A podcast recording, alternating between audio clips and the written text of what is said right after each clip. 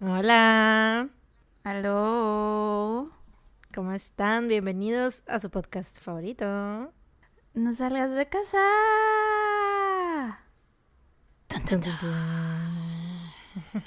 Yo soy Sara Ay, y yo le pegué a mi micrófono.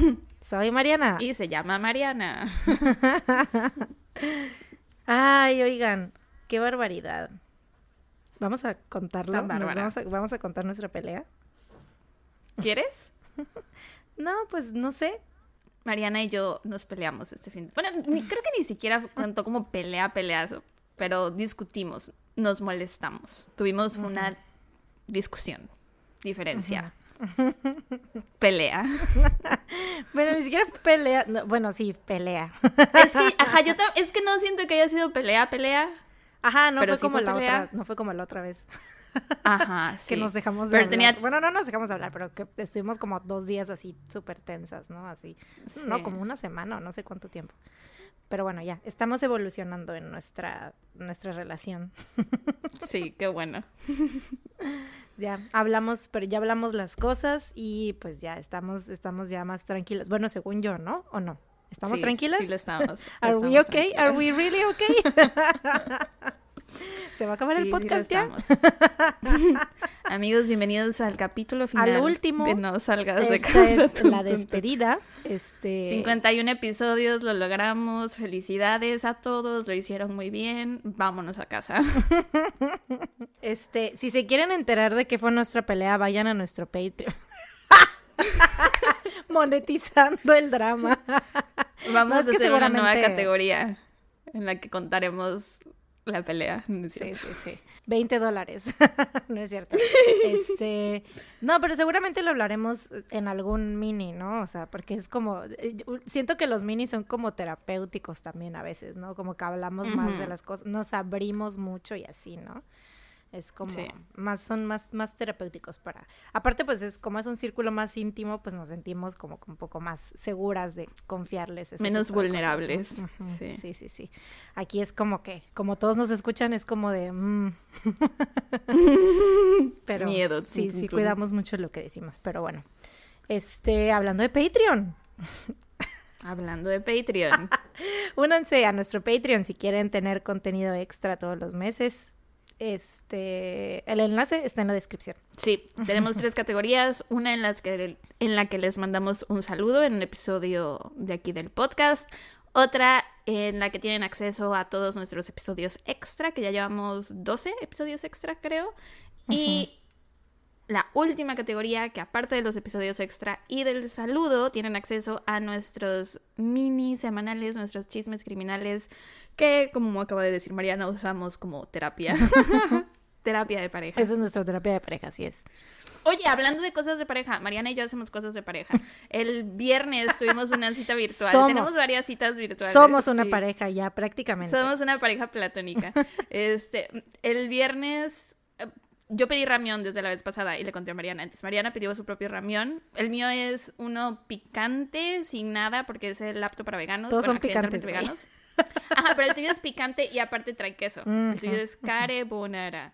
La Eh, chimolala. Entonces, entonces el viernes hicimos videollamada, cocinamos nuestro respectivo ramión y vimos un drama coreano en Netflix. Aterrizaje en tu corazón por accidente, ¿cómo se llama? No sé, güey. En inglés es Crash Landing on You. Ahora ese es el, Anda. ese es, es- es el nuevo K- K-drama que estamos viendo. Ya como Es terminamos, terminamos Love Alarm. Y bueno, si quieren saber, si les interesa a alguien saber nuestra opinión sobre Love Alarm, es que siento que ¿tú qué sientes? Yo tengo como mixed feelings. Es como que siento que fue una buena introducción a los K-dramas porque está como ligerona, ¿no? Y aparte como no es tan buena, siento que pues pudimos evolucionar. O sea, la que estamos viendo ahorita, la verdad, sí nos está gustando mucho y es como que decimos, güey, Aparte, ¿sabes qué siento? Lo que estaba pensando el otro día es que siento que Love Alarm es muy para, como, está como para generaciones más abajo que la nuestra. Y la que estamos viendo ahorita ya es ya más como para señoronas, como nosotros. También por la edad de los personajes, ¿no? Y así. Sí, güey. De hecho, el otro día estaba pensando, ya que la terminamos y como que ya se me enfrió un poco el cerebro de haberla visto, recapacitando, siento que Love Alarm es el equivalente a un episodio extendido de La Rosa de Guadalupe aquí en México. Con, mayor producción. Gran, gran descripción. Con mejores y con mejor estética. Mucho cerezo, mucho árbol bonito de Seúl. Yo creo que eso fue lo, que más me gustó de la serie. Bueno, aparte de, la introducción a mi nuevo este, crush coreano Song Kang. La escenografía. Este, sí, como que los. Ajá, la. ¿Cómo decir? Porque no es paisaje, ¿no? Es como más bien bueno, mm, que muestran mucho de, de, Seúl. Ajá, sí, que, se ve muy bonito todo. Te dan ganas. Nos presumieron sus bellas calles y sus bellos árboles. Así es, te dan ganas de ir y visitarlo y, tomar fotos y subirlas a Instagram. Pero bueno, sí, ahorita estamos viendo ese drama, está muy chido, se los recomendamos. Love Alarm, la verdad, no sabría si recomendárselos. Creo que lo, seguimos viendo porque lo estábamos viendo juntas. Sí. Bueno, yo sí que yo lo seguí viendo porque lo estaba viendo contigo. Sí. Si no, probablemente me hubiera hartado. Same, yo creo que nos introdujo a los K-dramas y aparte fue como que sí nos dejó con ganas de seguirla viendo, ¿no? El primer episodio. yo ya había visto un drama coreano antes de lo Sí, no te había dicho. Se llama La esposa que conozco, pero nunca lo terminé mm. de ver. Eh, eran como 16 episodios y me quedé como en el 13 porque sentí que la alargaron mucho, mucho, mucho y como que no pasaba nada. Como en Love Alarm. Como en Love Alarm. Pero la de la esposa que conozco la estaba lloviendo sola, entonces pude mm. renunciar a ella fácilmente. Sí, aparte Crash Landing on You, que es lo que estamos viendo ahorita, es como que, ¿cuántos episodios llevamos? Como cinco, ¿no? Cuatro o cinco. Vamos a ver el este, cinco mañana. Mañana, ajá. Este, o sea, llevamos cuatro episodios y en esos cuatro episodios ha pasado muchísimo más de lo que en todas las dos temporadas de Love Alarm. Sí. Nos han dado más. No recomendamos Love Alarm. Sí, no. Ya lloramos con Crash Landing on You. Yo creo que Crash Landing on You ya la, o sea, eh, ¿se acuerdan que el episodio pasado no la recomendamos porque nos faltaba un episodio para terminar y estábamos como que no sabíamos, ajá. y como que no sabíamos si recomendarla por lo mismo, porque no habíamos, no la habíamos terminado, aunque solamente nos faltara un episodio. Este y, pero ahorita Crash Landing on You, llevamos cuatro episodios y yo, ya la recomendaría. ¿Sabes? Yo también ya la como, es la Esa es la diferencia, ¿no? O sea, se nota desde ahí. Sí, yo ya estoy intentando convencer a mi hermana Pilo de que la vea. Love Alarm era como que nos enojábamos mucho de las decisiones que tomábamos. Ay, demasiado, muy frustrante, muy, muy frustrante. Pero espera, hay algo que quiero decir, no tiene nada que ver con, las series ni dramas coreanos, este, sino que en, la, en, el episodio de la semana pasada les conté de las maldades que me hizo mi hermana Pilo y yo había olvidado algo, ves que te dije que según yo le había dicho a Pilo que ya la había perdonado, pero que al parecer no, se me había olvidado que una vez, hace como, ¿qué será? Cinco o seis años, hicimos un trato de que yo ya nunca iba a hablar de eso si ella se comía uno de esos chilitos. Entonces sí se comió varios y yo prometí no contarlo. Y entonces ahorita cuando terminamos de grabar el episodio le hablé y le dije, oye, ¿qué crees? Te aviso porque pues porque vas a escuchar el episodio y te va a tomar por sorpresa esto y no quiero que te tome por sorpresa, pero conté tal y tal y me dijo, no manches, Sara, según tú ya me habías perdonado, ¿no te acuerdas cuando me comí los chilitos? Y yo así, no, no me acordaba. Entonces me sentí muy mal y entonces quise venir aquí a limpiar el nombre de mi hermana Pilo. Pero bueno, fue un gran momento. Yo, yo me divertí, la verdad. Sí, fue chistosín, la verdad. Gran, gran anécdota. Te queremos, Pilo. Te queremos, Pilo, te queremos. sí. Em, pero bueno, ¿hay algo más?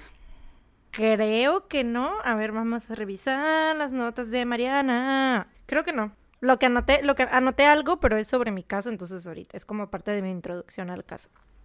Ok, va. Entonces, ¿te parece si ya empezamos? Ok, dale. Esta semana empiezas tú, ¿no? Así es. Yo empiezo, me toca empezar. Y yo te voy a hablar sobre los asesinatos de Soham o los Soham Murders. No sé si conozcas, tengas, estés familiarizada con esta historia. Creo que no, ¿verdad? no, tun, tun, tun. Ok, tun, tun, tun. Este, lo que tenía notado aquí es que este caso es británico y la vez pasada también conté un caso británico. Ahorita no fue, este no fue a propósito, no crean que tengo como que he estado como buscando específicamente casos de, de UK, Pero, este, como es el segundo caso que cuento seguido. Ah, oigan, por cierto, creo que ya para este punto habrán notado que mi voz estoy un poquito ronca, entonces una disculpa, aunque mm, una disculpa no, más bien una disculpa por sonar tan sexy hoy. Ay, no puede ser. Qué guapa eres. Sorry about it. Este me no sé si puedan sobrevivir a este episodio. Exacto, entonces perdón si les ocasiono un paro cardíaco de lo lo, lo, sexy, que, sexy que, sí, claro.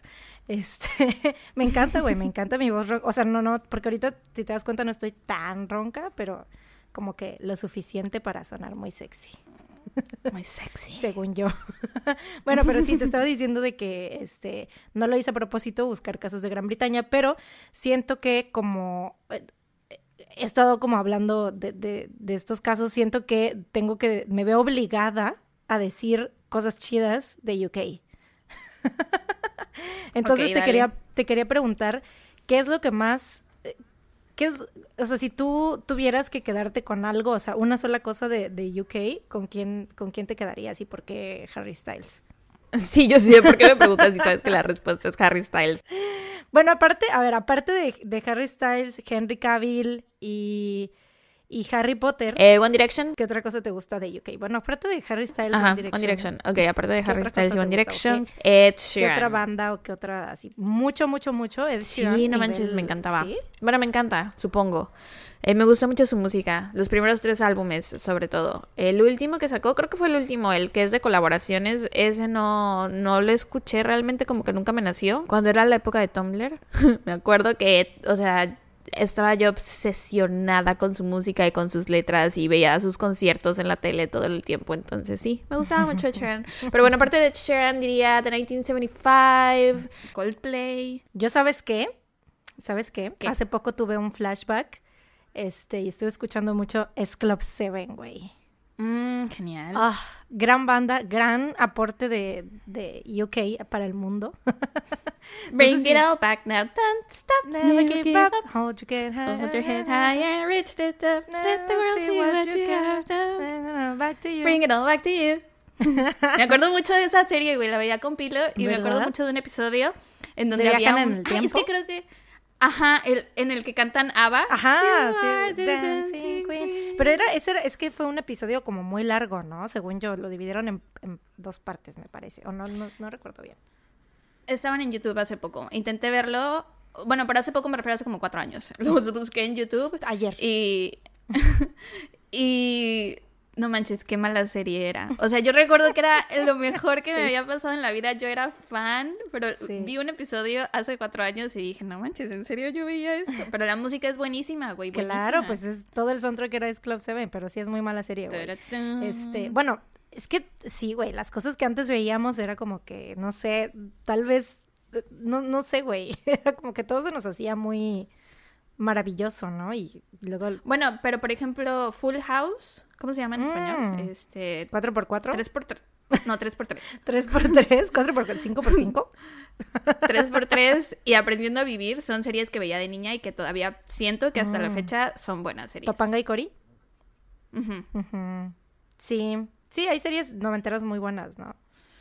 O sea, como igual, o sea, que sí evolucionan bien con uno mismo, ¿no? Como Friends, por ejemplo. O sea, yo toda mi vida llevo viendo Friends y toda mi vida lo he encontrado súper gracioso y súper buena.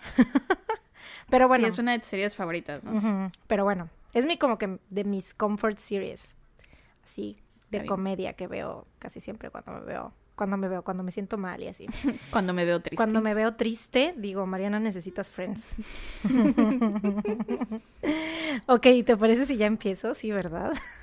Sí, dale. ¿Cuánto tiempo llevamos? 15 minutos casi. El 4 de agosto del 2002, las mejores amigas Holly Wells y Jessica Chapman, de 10 años, posaron para una foto usando sus nuevas jerseys de su equipo favorito, Manchester United, antes de sentarse a cenar con sus familias y amigos. Holly y Jessica habían sido inseparables desde muy pequeñas, ya que sus familias vivían muy cerca y convivían mucho. Además, compartían su pasión por el fútbol. Ese día las familias se habían reunido en la casa de los Wells para hacer una parrillada y pues era uno de tantos domingos que habían pasado juntos conviviendo. O sea, esto era como muy Em, muy normal para ellos, o sea, los fines de semana reunirse y así, ¿no? Poco después de la cena, alrededor de las 6:15, Holly y Jessica salieron de la casa escondidas para ir a un deportivo a comprar dulces. Eh, un poco más tarde, alrededor de las 8 pm, Nicola Wells, la mamá de Holly, fue al cuarto de su hija para que se despidiera de las visitas, pero las niñas no estaban por ningún lado. Eh, los Wells buscaron por todos los rincones de la casa y al ver que las niñas no estaban, salieron a recorrer el vecindario. Sin embargo, no había rastro de Holly y Jessica. Alrededor de las nueve y media, los Wells y los Chapman llaman a la policía para reportar a sus hijas como desaparecidas. Jessica tenía un teléfono celular, pero pues güey, estamos hablando del 2002, entonces ya te imaginarás qué tipo de celular. Sí, un Nokia de culebritas. Seguramente un Nokia, porque en ese tiempo creo que eran los que dominaban el mercado, ¿no? O sea, era como que tenía celular, era Nokia. Y ahora sí busqué, porque te acuerdas, en aquel fatídico episodio de la emo. Del, uh, que empezamos a hablar. La asesina emo. Y yo, triggered. Este, empezamos a hablar de, de, los celulares y así, pero pues al parecer, güey, estábamos, no, no sé qué nos pasó, que nada que ver con, con la época, güey, decíamos que ni había Facebook y ya había Facebook. Ay, no, qué horror, qué horrible episodio. No lo vuelvan a escuchar nunca, por favor, lo odio. Pero en el 2002 no había, ¿o sí? ¿Qué? Facebook. Ah, no, en el 2002 no. O sea, ahorita en este caso no. Ajá, en este caso no. En aquel, pero... En el otro sí metimos la pata, sí. sí, a lo que voy es que ahora sí busqué qué celulares estaban a la venta en el 2002 para poder dar una buena... Porque cuando lo estaba redactando pensé creo que en este año yo ya tenía celular, mi, a mí mi primer celular me lo compraron este eh, cuando tenía como 8 o 9 años más o menos, o sea, cuando iba en la primaria, ¿no? El mío fue en cuarto de primaria, entonces también como para los 9 años más o menos. Ajá, más o menos, entonces... Era un Mitsubishi con antena. Mitsubishi. Este, sí, me Este, acuerdo. El mío fue un Nokia, eh, fue un Nokia 3360. Lo busqué. Era, busca, a búscalo, búscalo, búscalo. Eh, Sería padre que ahora cuando, o sea, si hablamos de casos medio contemporáneos, que buscáramos qué película fue la más famosa de ese año, qué canción estaba sonando, así, para ponernos bien en contexto. Nokia 3000, ¿qué? 3360. Ya. Sí, pues este es el clásico, el de la culebrita. Ujú. Este era Bueno, es que todos, los, clásico, todos los. Nokias traían culebrita, el juego de la culebrita en ese entonces, ¿no? Según yo. Mm, No sé, fíjate que nunca tuve uno de estos, siempre lo quise porque el Mitsubishi no tenía Nada. culebrita. En ese entonces ese era, ese eran los, los goals, así, tener un celular con culebrita, Sí. güey. Y sí me doy, Sí, me doy, me doy mucha cuenta de mi, de mi gran, de mi privilegio, güey. O sea, en este, ahorita digo, güey, ¿qué pedo? Muy ¿Cómo? privilegiada, güey. Sí, güey, ¿cómo tenía, o sea, iba en la primaria y ya tenía celular? Wow, güey, ¿era millonaria o qué pedo? Bueno, supongo que sí, ¿no? Yo así de sí, pinche privilegiada. Y yo, yo y también tú con tu Mitsubishi, güey, o sea, hello. Sí. Pero sí, este, eh, infancias privilegiadas. Nosotras en ese, ese año, en el 2002, teníamos nueve años. O sea, Así es, nuestro último, nuestra última edad de un dígito. este, es que me acuerdo que yo, cuando cumplí 10 años, mi papá me dijo así de, esta es tu primera edad, tu primer año con, un, con dos dígitos. Cuando cumplí 10 años y me pusieron uno y cero, me dijo mi papá, wow. Entonces sentí que era muy importante. ya eres una niña grande. Un logro en mi vida, sí. Sí, este, bueno, la cosa es que como que me dio cosa al, al estar anotando esta parte porque dije, wow, teníamos prácticamente la misma edad que ellas este año. Entonces dije, güey, o sea, ¿sabes? Como que poniéndolo en ese contexto digo, Pero bueno, estos celulares no tenían GPS ni nada por el estilo, ¿no? Pues eran, ya saben, lo más rústico del mundo. Eh, pero aún así la policía intentó ponerse en contacto con las niñas por este medio, sin embargo no recibieron respuesta ya que el celular había sido apagado. La policía de inmediato lanza una búsqueda intensiva y arma un equipo de aproximadamente 400 oficiales. Además, cientos de habitantes del pequeño pueblo de Soham también se unen para tratar de encontrar a las niñas. ¿Te acuerdas la foto que te dije al principio que se tomaron con sus playeras del Manchester United? Pues esta, obviamente, como literal la tomaron el mismo día que desaparecieron, pues fue vista por toda Inglaterra. Y el caso se volvió tan conocido que el mismísimo David Beckham hizo una aparición en la TV pidiendo por el pronto regreso de las niñas. Este detalle, por esto elegí este caso, güey. Así, literal, por esto lo escogí, porque vi la foto y dije, wow, o sea, no sé, como que me, me, impresionó muchísimo porque pues de hecho las jerseys que ellas traían eran réplica de la, de la jersey de David Beckham, o sea, tenían el, el número 7 y el Beckham en la parte de atrás. Entonces, pues se me hace como que... Ah, ¿Sabes? Que, que obviamente supongo lo que ha de haber sentido, o sea, imagínate o sea, David Beckham ha de haber sido como algo súper, un shock para él, ¿no? Así de que estas niñas que son mis fans, ¿no? eh, los padres de las niñas obviamente también hicieron numerosas apariciones en los, en los noticieros pidiendo por el regreso de sus hijas. Varios vecinos que decían haber visto a las niñas fueron a declarar a la policía. Mark Tuck recuerda haber pasado en su coche y haber visto a las niñas en la calle Sand y dijo que lo recordaba bien porque justamente le llamaron la atención este, las jerseys que traían. Ajá, y le dijo a su esposa, mira, ahí van dos mini Beckhams. Oh. Ajá. Otra mujer llamada Karen Greenwood también reportó haber visto a las niñas eh, caminando agarradas del brazo en la calle College. Y por último, Ian Huntley, el vigilante de una de las escuelas de Soham, dijo que las vio pasar frente a su casa y las logró reconocer porque su esposa Maxine les daba clases. Eh, Ian declaró que vio a las niñas dirigirse hacia la calle College en dirección a un puente que daba a la calle Clay, lo cual coincidía con el camino que las niñas deberían tomar para ir hacia el deportivo. ¿Ves que te dije que se habían este, salido para comprar dulces en este deportivo. Entonces, según el camino que trazan los investigadores, él sería la última persona en ver a las niñas con vida. La policía interroga a más de 260 delincuentes sexuales, incluyendo a 15 pedófilos de alto riesgo. Sin embargo, todos son eliminados como sospechosos. También consideran la posibilidad de que las niñas hubieran quedado para reunirse con alguna persona que hubieran conocido por internet, porque te digo, ya en ese año ya como que sí era algo viable, ¿no? O sea, ya existían este, las, ¿cómo se llama? Los, las salas de chat. Salas de chat. Ajá, y todo eso, ¿no? Y pues ellas sí tenían computador en su casa y así, ¿no? Pero esta opción es descartada en las primeras etapas de la investigación. El 8 de agosto, o sea, me imagino que buscaron en la compu, no encontraron nada, ¿no? El 8 de agosto es recuperado el material de las cámaras CCTV del deportivo, el cual mostraba a las niñas llegando ahí a las 6.28 pm, por lo que se llega a la conclusión de que la desaparición entonces ocurre mientras iban de regreso a la casa y no, o sea, sí llegaron a, a ir al deportivo, ¿no? En medio de todo esto, la policía de Staffordshire. ¿De dónde? Staffordshire. Están bien raros estos nombres, güey. Staffordshire Contacta a los investigadores del caso Soham para comunicarles sus sospechas de que el posible secuestro de las niñas podría estar conectado a un secuestro que había ocurrido en su jurisdicción el año anterior, en el cual una niña de 6 años sobrevivió al ataque de un secuestrador que seguía prófugo y que sabían que andaba en movimiento porque las placas de su Ford Mondeo habían sido identificadas como robadas en Peterborough. Peterborough y después cambiadas por otras placas robadas en Notting... Ah, la bestia, güey. Nottinghamshire. Todo termina con Shire, güey. Nottinghamshire. Y el mismo auto había sido visto en Cambridgeshire. ¿En serio Cambridgeshire? Te lo juro, güey. Staffordshire, Nottinghamshire, Cambridgeshire. Eh, sin embargo, esta pista fue descartada por falta de relevancia y porque simplemente la investigación en esa dirección no, no daba, no, les estaba dando frutos, ¿no? Shire no es este como comarca. Ajá, sí, no, es así la de the Rings much. donde vive Frodo, no es una Shire. es de Shire, ¿no? La ah, ok, es la única. Es la, es, la Shire. De hecho, a lo mejor Shire significa como colonia. Eh, ajá. O comarca, vamos a decir. O sea, todos son este Stafford, Stafford comarca. Nottingham comarca. Comarca. Así, así lo voy a decir mejor. Este, Nottingham comarca. Cambridge o comarca. de Buckingham. No. Ajá.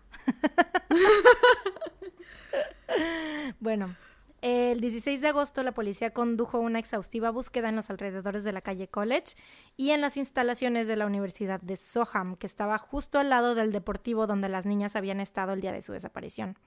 Fue entonces que por fin obtienen una de las piezas más importantes de este rompecabezas.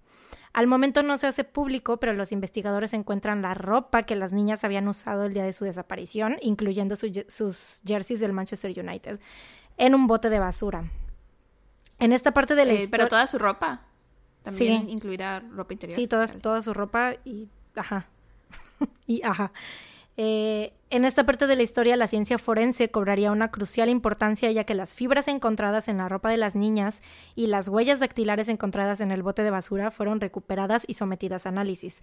En este tiempo, como te digo que, o, o sea, como que sí le metieron muchísimo a la investigación, ¿sabes? Entonces, este, aunque no estaba tan avanzada la ciencia, obviamente, pues ya era 2002, ¿no? Ya no era como que lo mismo que, que un caso de los 80s, 90s, ¿no? O sea, ahorita ya empezaban a ver como que, este, o sea, se, era más viable, ¿no? Que resolvieran casos de esta manera.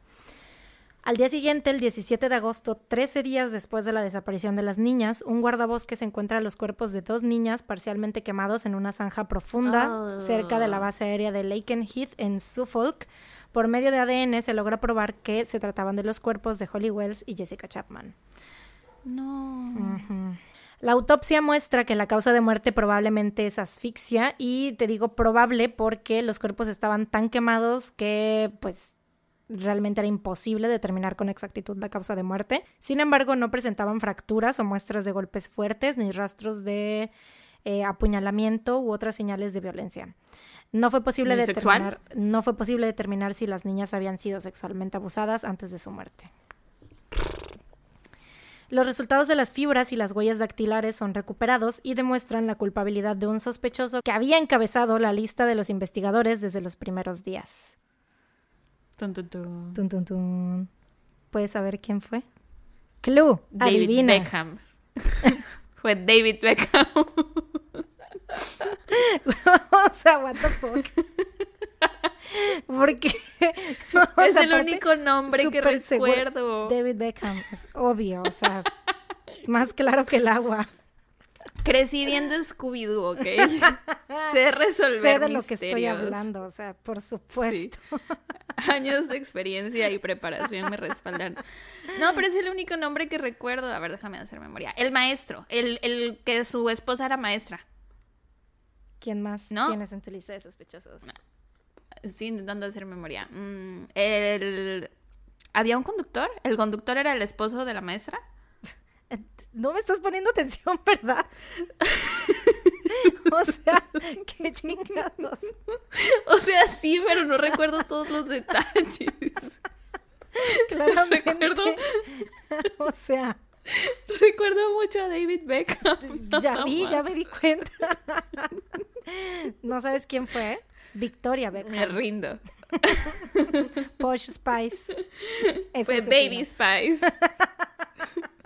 Conexión. Baby Spice, por eso no hemos sabido nada de ella los últimos años. Eh, cuando se reunieron los testimonios de los avistamientos por parte de los vecinos, se realizan varias entrevistas televisadas y la policía se encarga de reunir toda la información posible. Cuando entrevistaron a Ian Huntley en su casa, notaron que se comportaba de manera muy extraña y que quería involucrarse más de lo normal en la investigación. En su declaración inicial, Ian dijo que había platicado con las niñas mientras su esposa estaba dentro de la casa. Dijo que las niñas le preguntaron si su maestra había conseguido el nuevo trabajo para el que había aplicado y cuando él les dijo que no, las niñas le dijeron que por favor le dijeran a su maestra que lo sentían mucho. Maxine Carr, la maestra, confirmó que ella estaba en la casa en ese momento y que se estaba bañando. Los días siguientes ambos dieron entrevistas para la televisión. A Ian le preguntaban sobre su interacción con las niñas ese día y a Maxine sobre su relación con ellas. Pues obviamente porque Ian había sido la última persona en, verlas con vida, entonces era como que... Ajá, pues obviamente era un testimonio muy importante porque les ayudó como que a, ver qué pedo, ¿no? Con el... a trazar la... este ¿Cómo se llama? El, camino que las niñas podían haber... Exactamente eso, eso, eso. Y a Maxine, pues como era su maestra, ¿no? Y tenía ella una muy buena relación con ellas, pues le preguntaban sobre eso. Ian se comportó muy raro, como que no quería que lo entrevistaran. Y además mostraba síntomas de insomnio y había bajado muchísimo de peso. Mientras que Maxine se veía muy afectada y compartía sus experiencias con las niñas. En una de las entrevistas dijo, refiriéndose a Holly, que era una niña muy linda. O sea, sus palabras fueron en, este, en inglés, fue, she was just lovely, really lovely e hizo un llamado a las niñas para que regresaran a su casa o si alguien las tenía pidió que las dejaran ir. Uno de los editores de los noticieros contactó a los investigadores para hacerles notar algo particularmente raro sobre esta entrevista. Esto era que Maxine se había referido, referido, ¿qué me pasa? Se había referido a Holly en tiempo pasado, o sea, era una niña muy linda, ¿no? She was just lovely. Y en ese momento cuando le hicieron la entrevista todavía no se habían encontrado los cuerpos, güey. O sea, ella es cómplice.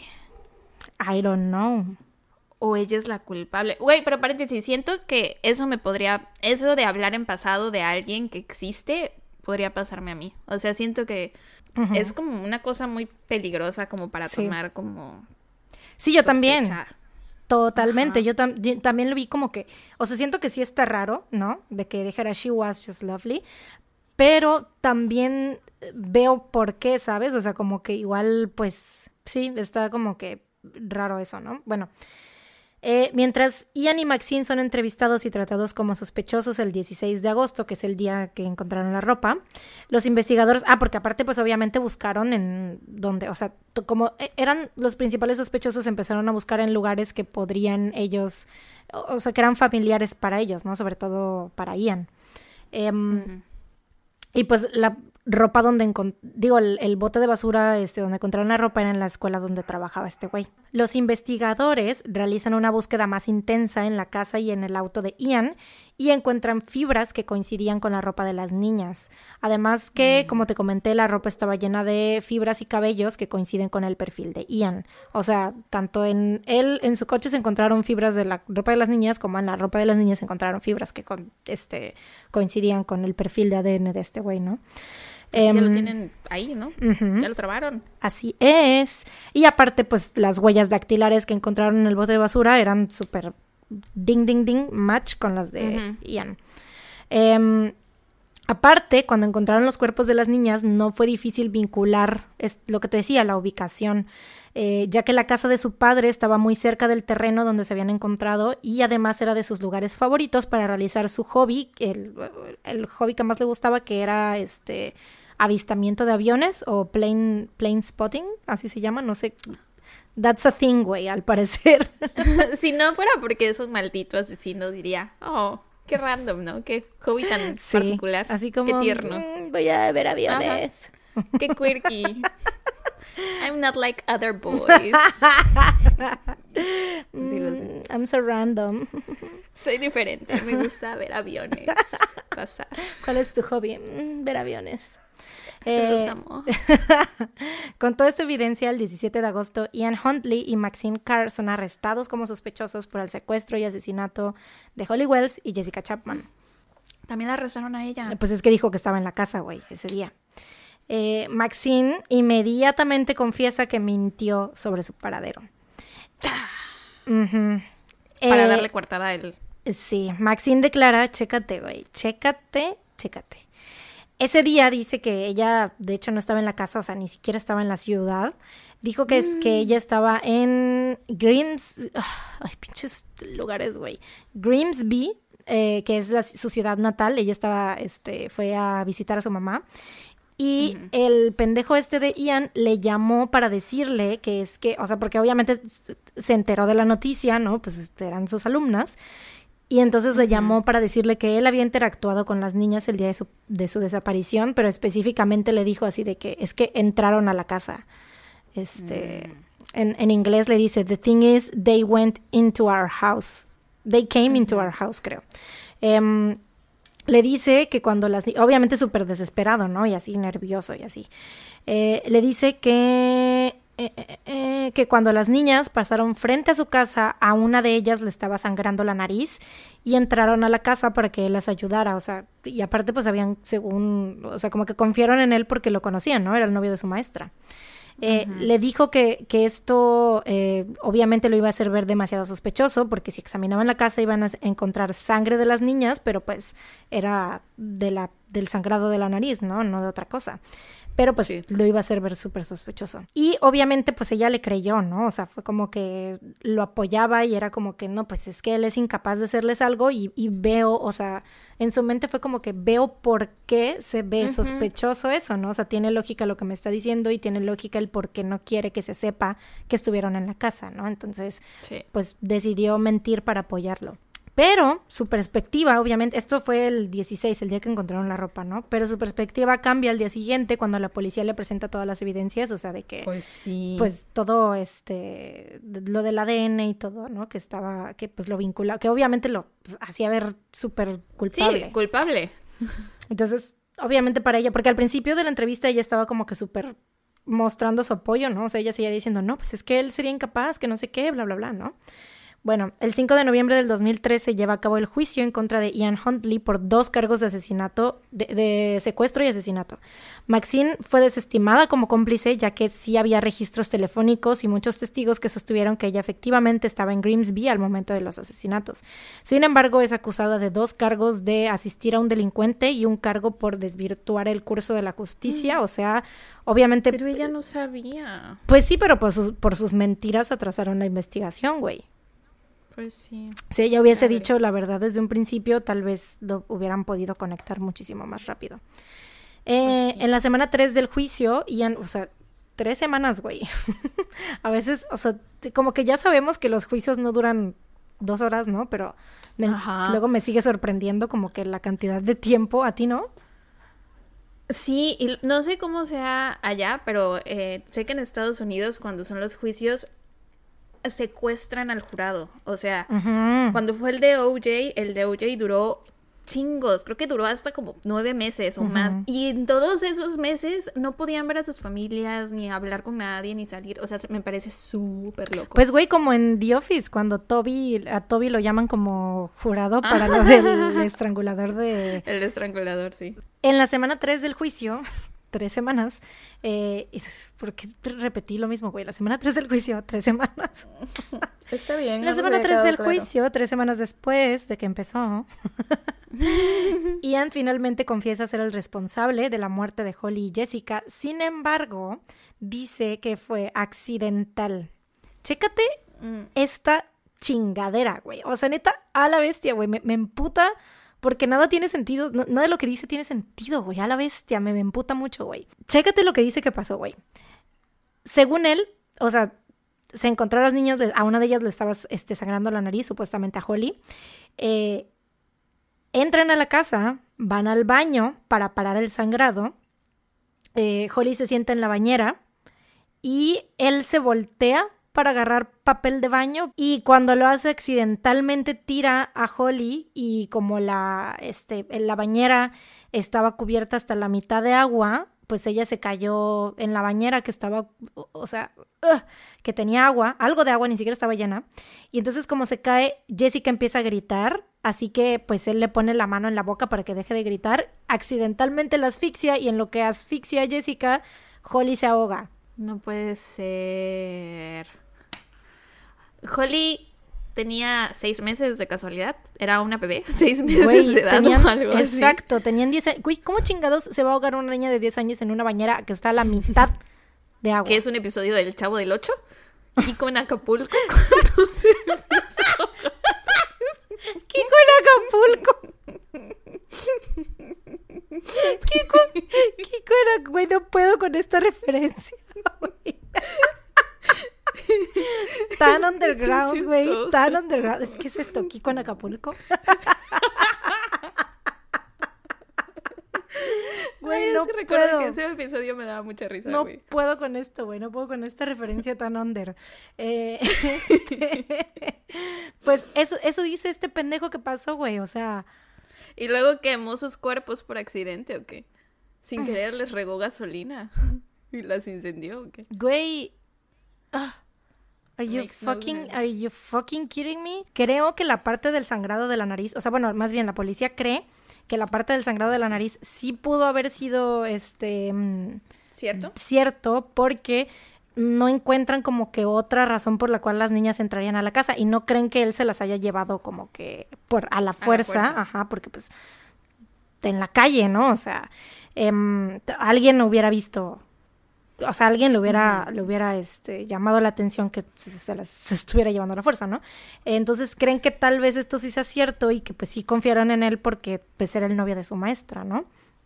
Y creen que, que probablemente él les dijo que la maestra estaba ahí adentro y este, que su maestra estaba ahí adentro, entonces que, que, las, que les iba a decir, ah, pues le digo ahorita, ahorita le digo a, a Maxine que las ayude, ¿no? Y ya teniéndolas adentro, pues ya quién sabe qué chingados hizo, güey, no sé cómo las habrá. Eh, eh, quién sabe, güey, no se sabe exactamente cómo las habrá asesinado, pero la, igual lo que cree la policía es que obviamente era, este, todo era porque quería abusar sexualmente de ellas. Sí, seguramente sí, abusó de ellas porque no, no veo un motivo, o sea, tomó una oportunidad que se le presentó y dijo la voy a tomar, pero sigo sin entender el motivo. ¿Nunca ha dicho bien qué pasó él? No, eso fue, o sea, él sostuvo eso del pinche accidente, güey. Y después. Qué poca, güey. Pobre de las familias. Sí, güey. Y sí admitió haber subido a las niñas a su coche, obviamente, y conducir a Lakenheath, que fue donde. Pues había evidencia, ¿no? donde les cortó la ropa, este, guardó. Porque aparte, primero les cortó. Eso también está muy raro, ¿no? O sea, que la ropa estuviera en un lado, y, o sea, ¿por qué no las. O sea, si ya había pasado eso, o sea, está muy raro que no las haya dejado vestidas. Ajá, sí, sí, o quemado con la ropa. Quemado con todo y ropa, sí, está muy raro, ¿no? Yo siento. Sí. Pero bueno, eh, porque igual y ya, no sé, güey. Ah, me da mucha... Pues es que si las iba a quemar, la ropa se iba a deshacer, entonces... Pero pues es que yo lo que pienso es que probablemente ya les había quitado la ropa antes, ¿sabes? ¿Quién sabe? Pero bueno. El 17 de diciembre, Maxine Carr es encontrada culpable de conspiración para desvirtuar el curso de la justicia y, o sea, del otro em, cargo de asistir a un delincuente de ese, no, o sea, la declararon inocente, pero sí la declararon culpable de conspiración, o sea, de, pues porque pues sí mintió, güey, sobre su declaración, no sé si tenía que pagar por algo, ¿no? Eh, digo que pagar por esto. Recibió una sentencia de tres años y medio en prisión. ¡Hala! Me parece muy severa. Pero creo que la dejaron salir antes, este, por buen comportamiento o algo así. O sea, o como que metió appeal y sí la dejaron salir antes, me parece. Em, Ian Huntley es encontrado culpable del asesinato de Holly Wells y Jessica Chapman y es sentenciado a dos vidas en prisión. o sea, en inglés es two life terms, pero como me dio risa cuando lo traduje porque o sea, parece como si el vato fuera a vivir dos vidas, ¿no? Entonces, como que si resucitas, te vuelves a pasar tu otra vida en prisión también. Eh, pero bueno, cuando la noticia, o, sea, es como de que para que no salga de la cárcel, ¿no? Cuando la noticia del veredicto se da a conocer, la verdad sobre Ian Huntley sale a relucir. Eh, resulta que este pendejo tenía cuatro acusaciones de abuso sexual a menores. Tres ah, acusaciones. salió el peine. pero eso es que te digo que la policía cree que todo fue por este Sí. Por motivos sexuales. Este. Tres acusaciones de violación y una acusación de un ataque violento hacia una niña de 11 años. La razón, la razón por la que no había sido eh, formalmente procesado por estos cargos es porque las niñas no quisieron presentar cargos. Em. En adición a estas acusaciones, el pendejo este también tenía historial de ser violento con sus parejas, o sea... A la maestra también la violentaba. Esto fue corroborado por varios testigos y exnovias. Pues es que, eh, ajá, creo que sí, o sea, una vecina, fue más como que la gente alrededor de él salió a decir que, pues, la neta era un vato, o sea, era alguien que todos sabían que era violento con sus parejas. En el 2006, Ian intentó suicidarse tomándose 29 pastillas de antidepresivos que había acumulado en su celda. Eh, pero pues desafortunadamente no lo logró. Eh, durante todo su, tiempo en prisión ha sido objeto de distintos ataques violentos por parte de otros presos. Le han aventado agua hirviendo y en una ocasión le cortaron la garganta. Pero pues sí, pero pues no han, no lo han podido matar, güey. Nadie lo logra. Al ni él mismo, güey. El vato sigue vivo, pero se cree que su estado de salud está muy deteriorado, ya que, o sea, ahorita tiene 47 años, ¿no? Pero el mes pasado reportaron que ya le aplicaron la vacuna contra el COVID, así que pues, o sea, se supone que, y ahorita no está como que dentro de la población que le toca, entonces se supone que eh, forma parte del grupo vulnerable, ¿no? Eh, Pues porque tiene 47 años, güey, todavía no le tocaba este, vacunarse, pero pues eso es lo que dicen, su estado de salud lo más probable es que esté muy deteriorado. Y pues esto es todo sobre el caso de los asesinatos de Soham. Mis fuentes fueron el documental eh, True Crime Story The Killer Caretaker del canal Real Stories en YouTube, artículos de la BBC News, eh, Murderpedia, Crime Library y Wikipedia. Chale, pues buen trabajo. Gracias. Pobres morritas, güey. Pobres de las familias. No poder saber realmente. Que no sé qué te, te- te daría más paz. Saber realmente cómo fueron los últimos minutos de vida de tu ser querido o, o no saber. O sea, porque creo que el no saber es peor porque te imaginas cosas, ¿no? Y es como la incertidumbre. Creo que yo preferiría saber. Lo, sí, güey. Lo peor es que solo él sabe exactamente lo que ocurrió, güey. Y al parecer nunca lo va a decir. Ah, maldito. Y sí, güey, la neta, eh, te digo, escogí este caso porque, a ver, te voy a enseñar la foto. Vi la foto y dije, no sé, me, me pegó mucho, ¿sabes? Verlas porque pues fue, ¿ya, lo, ¿ya la buscaste? No, busqué cuáles eran las canciones en el Billboard 100 en el 2002. Ay, estaban bien chiquitas, güey. Eran unas niñas. Oh, Y es que, bien chiquititas. güey, dices, eh, sabiendo lo que pasó, güey, ves esta foto y dices, ah, Aparte sus playeritas les quedaban gigantes porque estaban muy chiquitas. Y aparte, o sea, ves el reloj y dice 5.10. O sea, fue justo antes. Literal fue horas, güey. Dos, dos horas, ponle, antes de su muerte, güey. Entonces, eso neta pega. ah, no sé, a mí me, me, me- me hizo muy chiquito el corazón, güey. Pero supongo que felices, es lindo que las familias tengan esas fotos. Obviamente, yo creo que para ellos es como. Qué bueno que les tomamos esta última Ajá. foto, ¿no? O sea, sin para saberlo, recordarlas. ¿no? Y sí. juntas. O sea, porque bien pudo haber sido una de ellas con otra persona o algo así. Sí, es que como se acababan de comprar las jerseys y estaban como muy emocionadas, fue por eso, ¿no? Así de que, ay, con sus playeritas del Manchester. Pobrecitas. Sí, güey, neta. Ah. Oye, pues sí, ¿cuál dices que era la, la canción este del 2002? El número uno a finales del 2002 del Hot Hot 100 en Billboard era How You Remind Me de Nickelback. O sea, This is how you remind me of what I really am. not like you. Say Say sorry. Once we're on a different story. Mr. Mom, Mistaken for I've been up, I've been down. To the bottom of every bottle. Every bottle. Oye, ¿no crees que siento que Nickelback es de esas bandas que la gente odia, pero como que guay? O sea, ¿por qué? Tienen un par Es- de rolas chidas, ¿no? Es chistoso odiarlos, creo. Ah, Sí, O sea, son muy como es como- es como un meme, ¿no? Así como, "Jaja, vamos a odiar a ¿Sabías que la Nickelback". gente, la, la generación Z odia a Imagine Dragons? ¿Ah? ¿Qué hizo Imagine Dragons? Nada. A mí me gusta Imagine Dragons. He ido a dos conciertos de Imagine Dragons. Está chido Imagine Dragons. El güey. otro día en TikTok me di cuenta que Gen Z odia Imagine Dragons. Creo que es el nuevo Nickelback. Sí. Creo que es su Nickelback. Cada generación tiene su Nickelback. Siento Sí, que es la que fue después de nosotros, o sea, eh, no la Gen Z, sino la que va, eh, la que está entre nosotros y la Gen Z, ¿cuál es? No hay. ¿No hay? No. Bueno, Somos más- nosotros. ok, siento que por unos años, o sea, fue Nickelback y después de Nickelback fue Coldplay, ¿no? ¿A poco nunca me he encontrado a nadie que odie a Coldplay? Siento que todo el mundo mama a Coldplay. O sea, tú.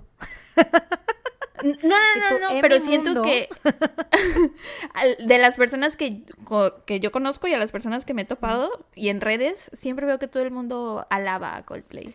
Pues tal vez, no sé por qué yo tengo esa idea, güey. Porque siento que mucha gente no le gusta Coldplay. O sea, o que son muy así de que? "Ew, Coldplay.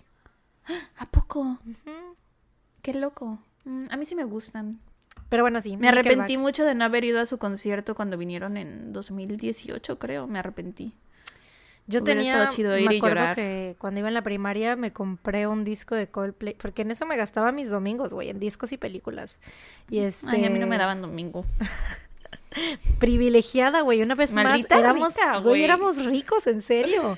O sea, y aparte yo ni siquiera me daba, obviamente pues estaba morra, ¿no? No, no me daba cuenta de, Sí. del la- que el privilegio, o sea, ¿sabes?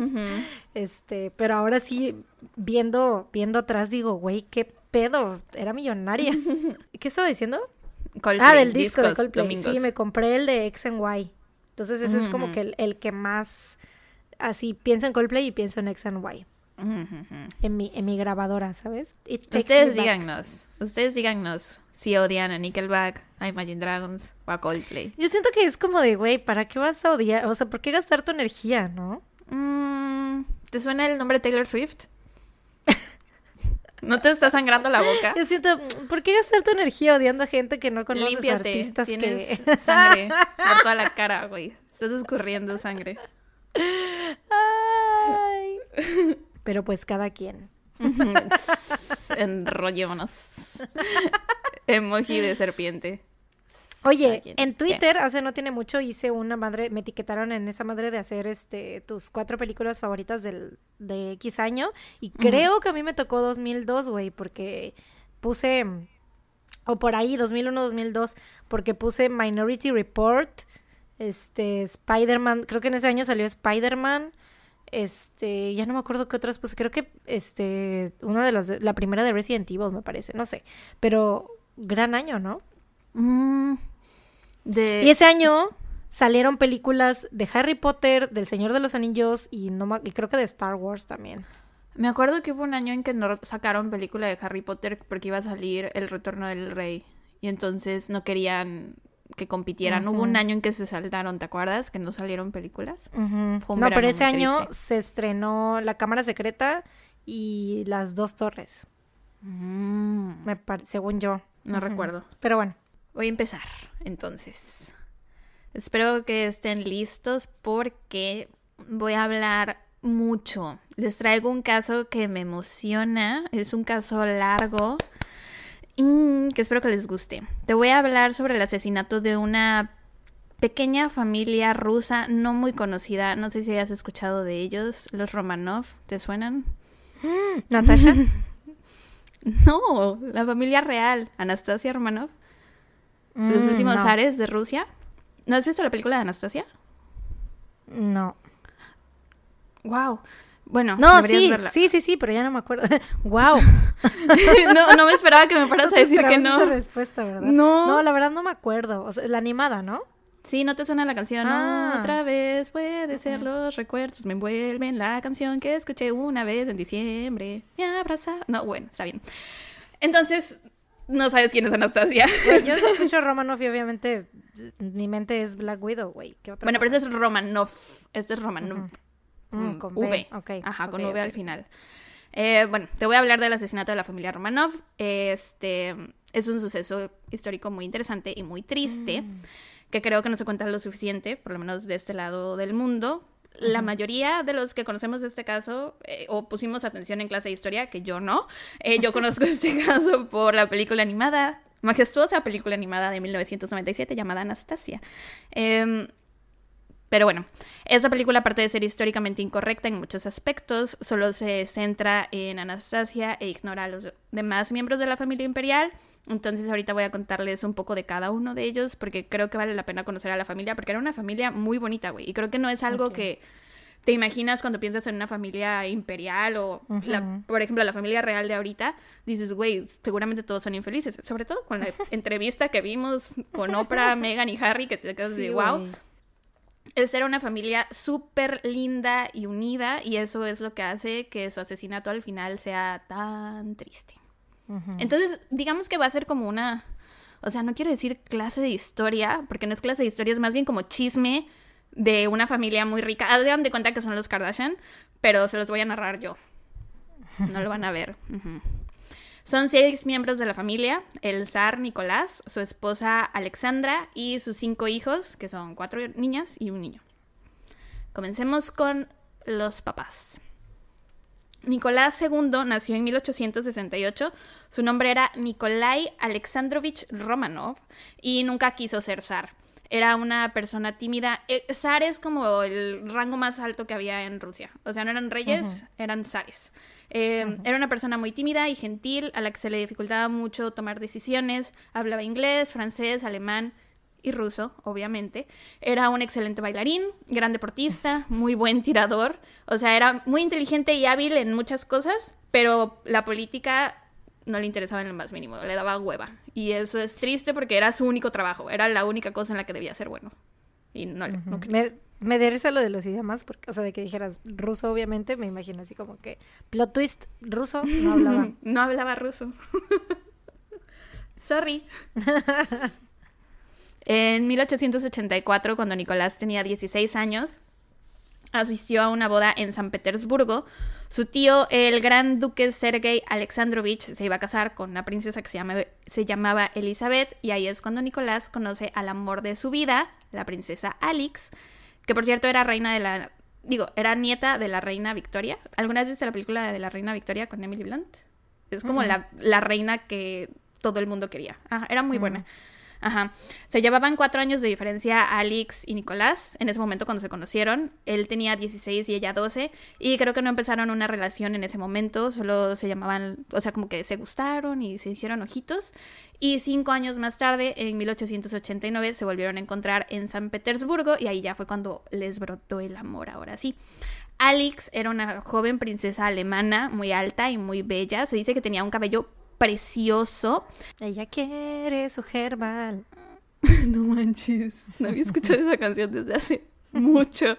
Güey, es de esos comerciales que real se, te, graban. Sí, güey. Como el de ella, oh, uh, oh ella, uma ella, imagina, ella, hey Hey,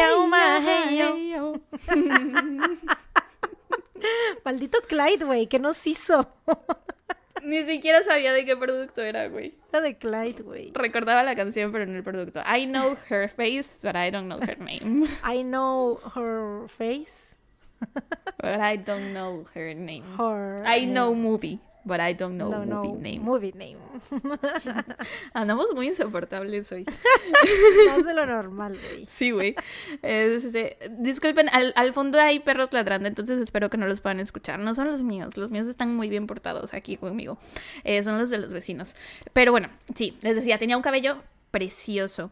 Ella también era tímida, eh, se ponía muy nerviosa cuando tenía que hablar con desconocidos y ella misma decía que quería que la tierra se la tragara, se la tragara cada vez que iba a eventos sociales. O sea, en sus diarios se suscribía así de ojalá la tierra se abriera en dos y me tragara para no tener que hablar con nadie.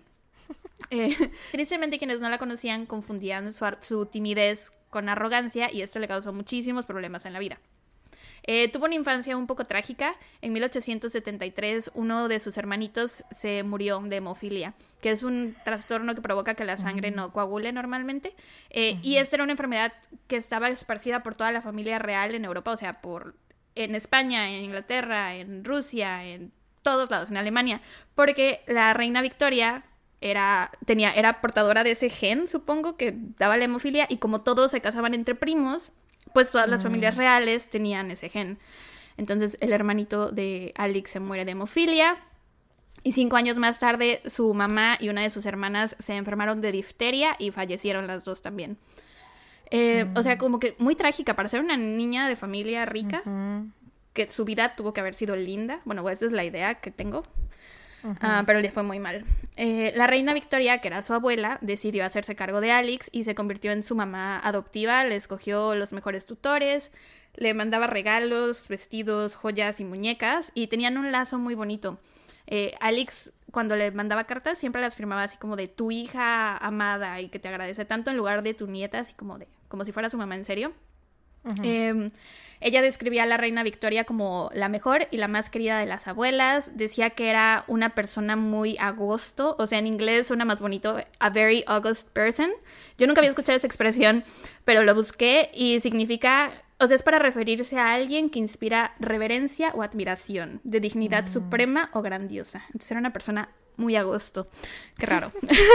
sí. sí, qué pedo, ¿no? Así como. Eres súper agosto. Súper septiembre, güey. Me encanta ese. Oh, para. Güey, ese güey es súper Julio. Qué horror. Ugh, qué asco, me cagan los Julio.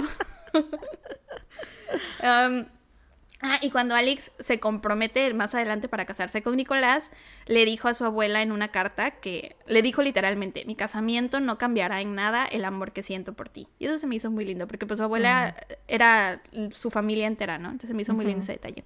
Eh, tanto la familia de Alex como la familia de Nicolás tenían en mente otros matrimonios arreglados para ellos, pero ambos se negaban a casarse a menos que fuera por amor de verdad que también se me hace súper raro. O sea, las familias reales siento que no se casaban por amor. Eh, la reina Victoria quería que Alex se casara con el príncipe Albert, que se suponía que iba a ser el rey. Eh, pero nunca llegó al trono porque el príncipe Albert murió súper joven y por cierto se rumora, se rumora, perdón, que era gay o bisexual. Y también existen muchos autores que creen que Albert era un asesino serial de la época conocido como Jack el Destripador. Tun, tun, tun. Me pareció interesante. Güey, me, dio risa imaginarme que en Rusia se hablen así como que en vez de, o sea, que los meses sean adjetivos. Sigo pensando en eso, güey. en agosto. Así de que es que así es en Rusia. En vez de ah, adjetivos, te dicen, te, te, te, relacionan con un mes. Ahí ella todavía no llegaba a Rusia, y ella estaba en mm, Alemania. Ah, Entonces igual era... En Alemania. En Alemania o en Inglaterra, porque muchos meses pasó con su abuela en Inglaterra. Pero sí que mm, raro, ¿no? Una persona muy agosto. Eh, Ajá, se suponía que ella se iba a casar con el güey este Albert, que probablemente fue Jack el destripador, quién sabe, eh, pero al final ella lo rechazó con una carta que decía, me duele causarte dolor, pero solo te veo como un primo. Así que no puedo casarme contigo. Sí, güey. No frenzoneado. Primo soñado. lo mandó a la primo zone. A la primo zone. Eso es peor. Sí, güey. Pero qué, qué loco que todos se casaran entre primos. Salir, sí, güey. Salir de la friendzone, ok, pero salir de la primo zone. Eso es más difícil, güey. Más difícil aún. Solo te veo como un primo. I'm sorry. um, Alex y Nicolás, de hecho, también eran primos, pero eran primos segundos. Eh, entonces supongo que no es tan asqueroso. Como te dije, en 1889 se volvieron a ver y después de eso se vieron en enero de 1890 cuando Alex visitó Rusia y Nicolás eh, la llevó a patinar y fueron a fiestas de té y jugaron badminton, tuvieron muchas citas, no sé, me da mucha ternura imaginármelos en aquel entonces. Eh, después de esto Nicolás escribió en su diario mi sueño es un día casarme con Alex. La he amado por mucho tiempo, pero mis sentimientos son más fuertes y profundos desde 1889, cuando ella pasó nueve semanas en San Petersburgo. Por mucho tiempo he resistido mi sentimiento de que mi sueño más querido se vaya a volver realidad. Mm. Ya sí. De verdad sí se amaban, güey. Qué bonito. La, la, la, la, la, Sí. la, la, la, la, la. O en México podríamos usar Solo quédate en silencio. Empieza a sonar de fondo. Cualquier canción de RBD.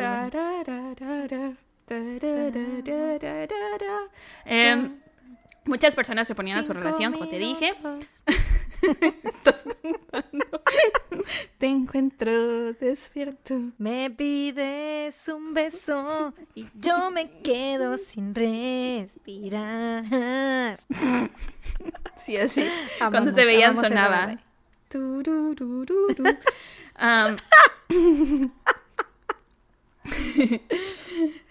muchas personas se oponían a su relación. Por parte de Nicolás, nadie quería a Alex porque era alemana y entonces no la consideraban digna del trono ruso.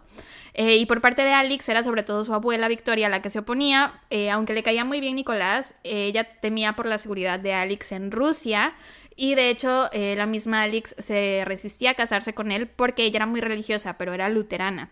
Y casarse con Nicolás, con el futuro zar ruso, implicaba que ella tenía que dejar su religión y convertirse a la iglesia ortodoxa de Rusia. Entonces ella era así, no puedo. Eh, le puso en una carta qué felicidad puede venir de un matrimonio que comienza sin la verdadera bendición de Dios. Y el pobre Nicolás estaba con el corazón roto, güey. O sea, ahí cantaba, sálvame del olvido. Sálvame de la soledad. Sí. Ah. Estaba súper sad, güey. En serio, la amaba. Sobrevivía por pura ansiedad con el nudo en la garganta. Y es que no la, dejaba, que no la dejaba de pensar. Sí. y él solo le respondió en una carta rogándole que por favor no le diera el no definitivo, o sea, como de piénsalo bien. Y le puso en su carta, ¿crees que sin ti pueda existir alguna felicidad en el mundo entero? La gente era tan romántica antes, güey. Sí. Mm. Qué tiempos, qué tiempos aquellos. Y así estuvieron por un buen rato, hasta que en 1894 Alex aceptó casarse con Nicolás. Y la boda fue súper pronto porque el primero de, noviembre de ese mismo año murió Alejandro III, que era el papá de Nicolás, o sea, era el zar, murió a los 43 años, entonces se tuvieron que casar súper rápido para poder ser coronados el 26 de noviembre de 1894. Eh, se tuvieron que casar súper rápido para poder ser coronados y el 26 de noviembre de 1894 fue la boda. Después de la coronación, Alex asumió el nombre de Alexandra, Así que a partir de ahora le voy a decir Alexandra, pero es la misma persona.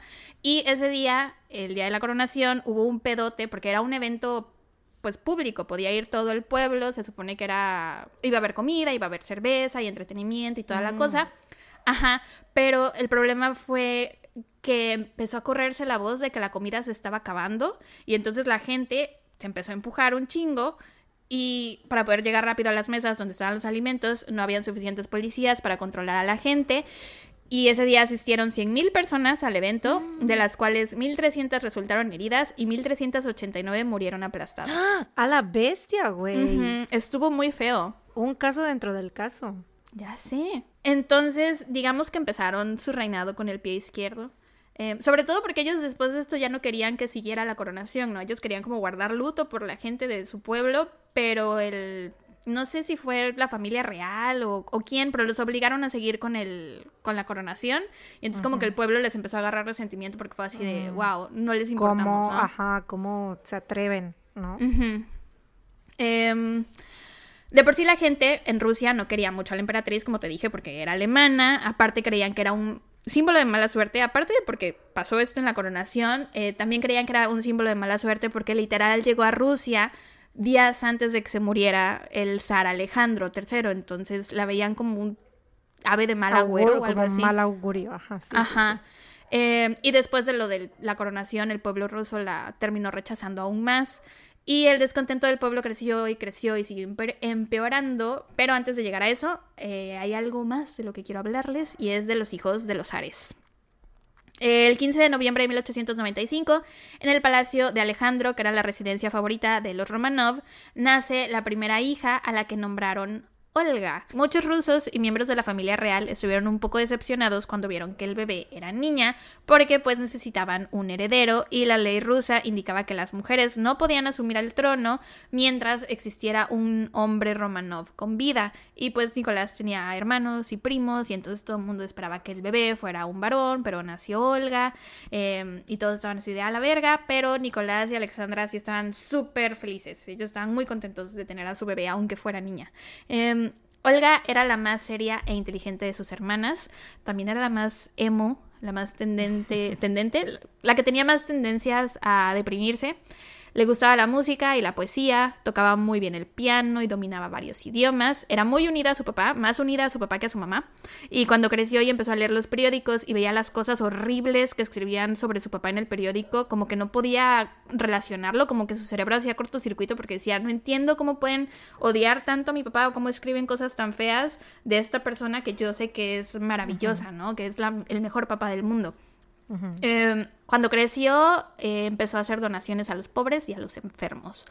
Con la Primera Guerra Mundial en 1915, Olga, su madre y su hermana Tatiana, de la que te voy a hablar más adelante, empezaron a trabajar como enfermeras para atender a los soldados. Y por cierto, a la mamá la trataron súper mal en estas épocas, porque de nuevo los rusos la odiaban porque era alemana y pues en la Primera Guerra Mundial estaba Alemania, entonces ellos considera ellos creían que ella estaba colaborando con los alemanes y a pesar de todo el trabajo que hizo de enfermería, el pueblo la siguió tratando muy mal y en ocasiones le gritaban cosas así como de maldita perra alemana o así. Y la pobre terminaba llorando.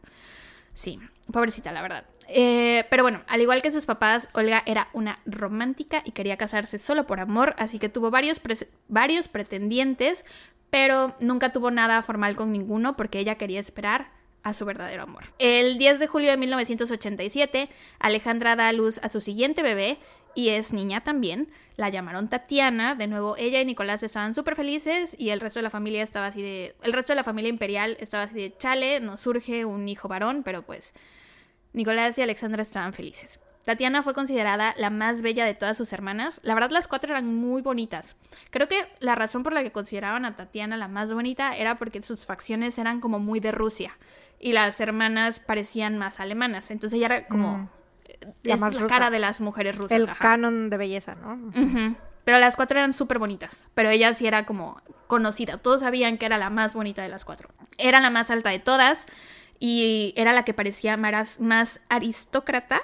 Eh, no sé a qué se refieran con eso. Tal vez se veía muy elegante, no sé.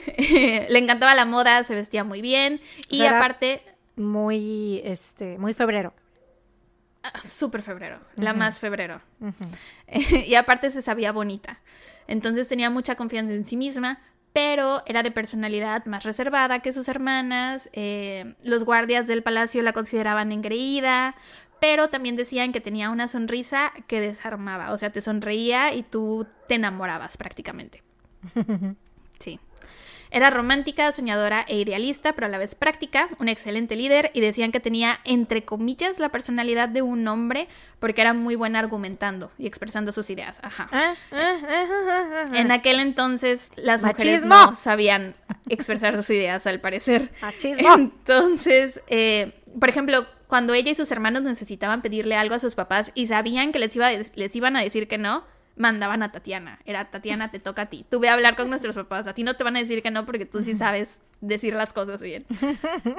sí. Era muy cercana a su mamá. Su mamá la consideraba su mejor amiga y era su consejera. De hecho, era la única de las cuatro que era cercana a la mamá.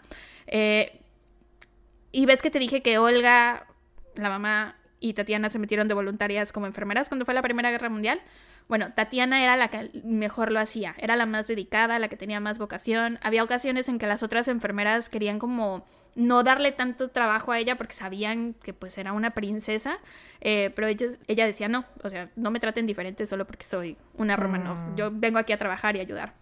Mm. Entonces, sí, era, era linda. Y sabía muy bien, eh, sabía muy bien cómo tratar a las personas. Organizó un comité que se llamaba, bueno, ella no le puso el nombre, más adelante creo que lo nombraron por ella, se llamaba el Comité de Tatiana, que ayudaba a encontrarle hogar a los refugiados de la guerra, a distribuirles fondos y alimentos y todo lo organizaba ella solita. Ese era su proyecto. Siento que Güey, no chido. puedo dejar de pensar en Tatiana. Tatiana La cantante el estrella de mi casa. infantil. Sí, es particular. Yo también. Por eso me dio risa que se llamara el mi comité de. Tatiana. Sí, o sea, ahorita que dijiste el comité de Tatiana dije, güey, yo era parte Del ese comité de Tatiana. De otra tengo Tatiana. fotos, tengo fotos disfrazada de Tatiana, güey, en serio. O sea, una de ¿En mis serio? fiestas de cumpleaños fue temática de Tatiana, güey. Así de, así de, o sea, yo era la presidenta del comité de Tatiana, güey. Qué loco. Después de Tatiana, Nicolás y Alexandra deciden seguir intentando tener un hijo varón y en junio de 1899 nace la tercer niña, María. y todos seguían así de, no, necesitamos un heredero. Eh, imagínate qué triste, güey, que nazcan tus tres hijas y que todo Rusia diga, ah, qué poca. o sea, Sí, la neta sí, qué mal pedo, güey. Ya sé. Y lo peor es que el zar, pues era la persona con más poder en toda Rusia. Él podía haber cambiado la ley si quería. Podían haber dejado in- de intentar Ajá. de tener hijos. Él podía cambiar esa ley. Pero nunca lo hizo. Machismo. María, al igual que sus hermanas, era muy bonita. Tenía unos ojos azules súper grandotes que dejaban fascinado a todo mundo. Era muy buena en las artes, pintaba muy bonito, pero no era tan estudiosa. Entonces no la consideraban tan lista o tan inteligente como a sus hermanas. Era medio torpe, se tropezaba cada rato y tenía un corazón muy noble. Siempre andaba pegada a Anastasia. Y haz de cuenta que Anastasia le hacía travesuras a todo mundo. Y detrás de ella andaba María corriendo, disculpándose con todos por las bromas de su hermanita. Era muy linda. Eh, otro detalle de- en el que se puede, sí, otro detalle en el que se puede apreciar lo noble que era es que si a algún sirviente se le caía algo, María corría a levantarlo enseguida. Siempre andaba ayudando a todo el mundo, hacía muchas preguntas, le interesaba mucho saber cómo, cómo vivía el resto del mundo. Creo que de todas las hermanas ella era la más consciente de lo privilegiada que era su vida y de que no, no todo Rusia vivía como ella vivía. La más humilde. Era una niña muy dulce. Muy, muy Belinda, ¿no? Digo, muy este Paris Hilton. No sé por qué confundía a Belinda con Paris Hilton, güey. ¿No has visto el video de la señora fan de Paris Hilton? De eres humilde. La del aeropuerto. Creo que ya lo había, creo que ya lo había mencionado, sí. Sí, Muy humilde mi chiquita Paris Hilton. la más humilde. Em, tenía el síndrome del hermano de en medio porque sus papás no le hacían mucho caso. Y como que no se encontraba en la familia, porque Olga era la lista, Tatiana la bonita, Anastasia la chistosa y pues el hermanito más adelante pues era el niño, era el heredero. Entonces ella no sabía cuál era su rol porque ella decía, bueno, no soy tan lista, no soy tan bonita, no soy tan chistosa, no soy hombre. Em, entonces tenía como muchas inseguridades y temía que la gente no la fuera a querer. O sea, su mamá de hecho siempre le escribía en las cartas así de, nunca dudes por un segundo que todos te amamos, o sea, porque era algo que de verdad le pesaba mucho. Mm. Eh, pero era muy coqueta también, y lo único que quería era casarse y tener 1500 hijos. Siempre andaba coqueteándole a los guardias, y de hecho ella era la favorita de los guardias. Más adelante, cuando la familia está arrestada, los guardias hablaban entre ellos sobre rescatar a la familia y casarse con las hijas. Todos querían casarse con María, era así de sí, va, rescatamos a la familia, y todos nos casamos con una hija, pero yo quiero a María. Todos decían lo mismo, todos querían casarse con María. Y de hecho hay rumores de que tal vez sí tuvo una relación con uno de los guardias, que se llamaba Iván. Eh, ya se cuenta que cuando estaban bajo arresto, pues no podían tener nada.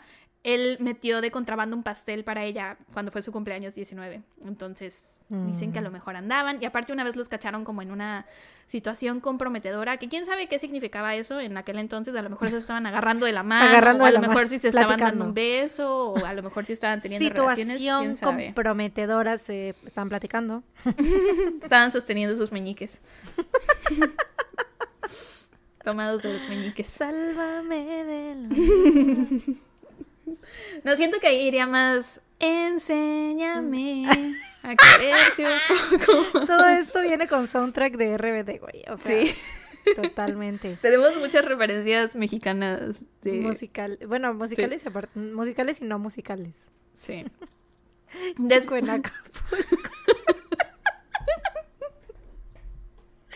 Ay, güey, no, nunca va a dejar de ser chistoso aquí con Acapulco.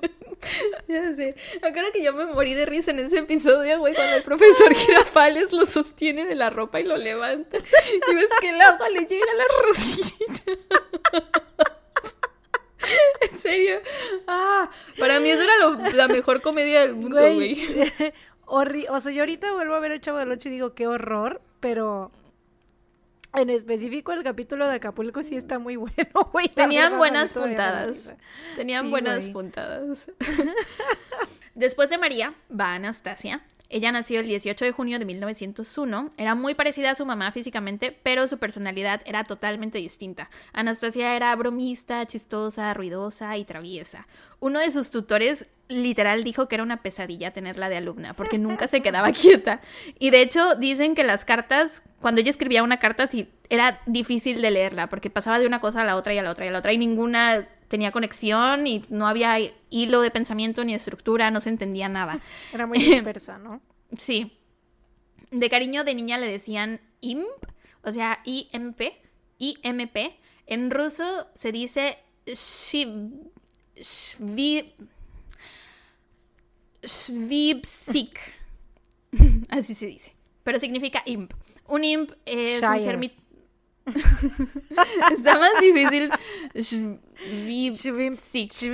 Shire.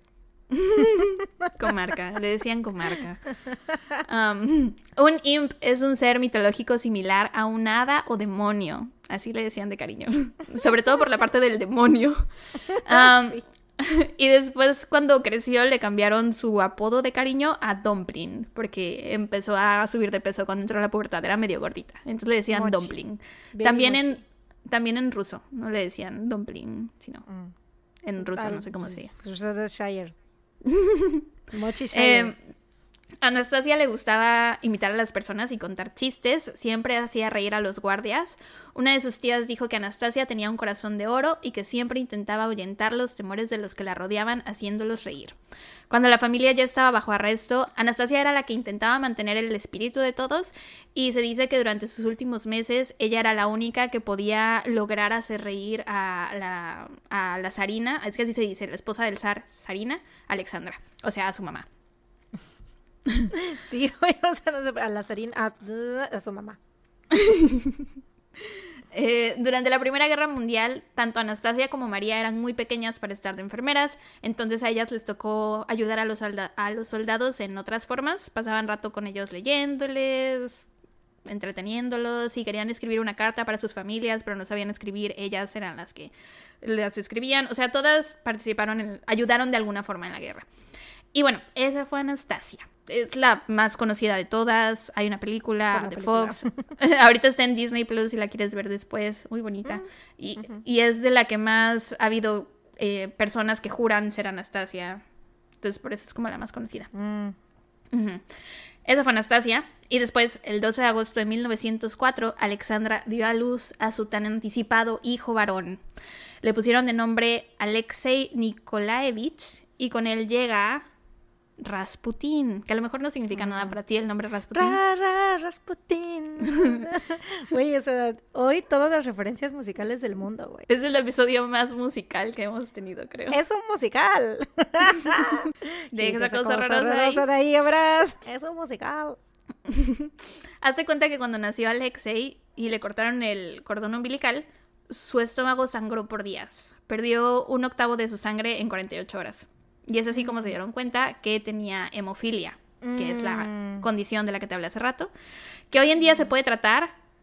Sigue siendo peligrosa, pero ya hay medicamento. Eh, pero en aquel entonces era súper mortal. O sea, porque si te cortabas o te salía un moretón en cualquier parte del cuerpo, por muy chiquito que fuera, eh, te podías morir. Como el hermanito de Alexandra, que murió cuando ella era una niña. La expectativa de vida de alguien con hemofilia en aquel entonces era de 13 años. Y se suponía que Alexei iba a ser el futuro zar, era el heredero del trono.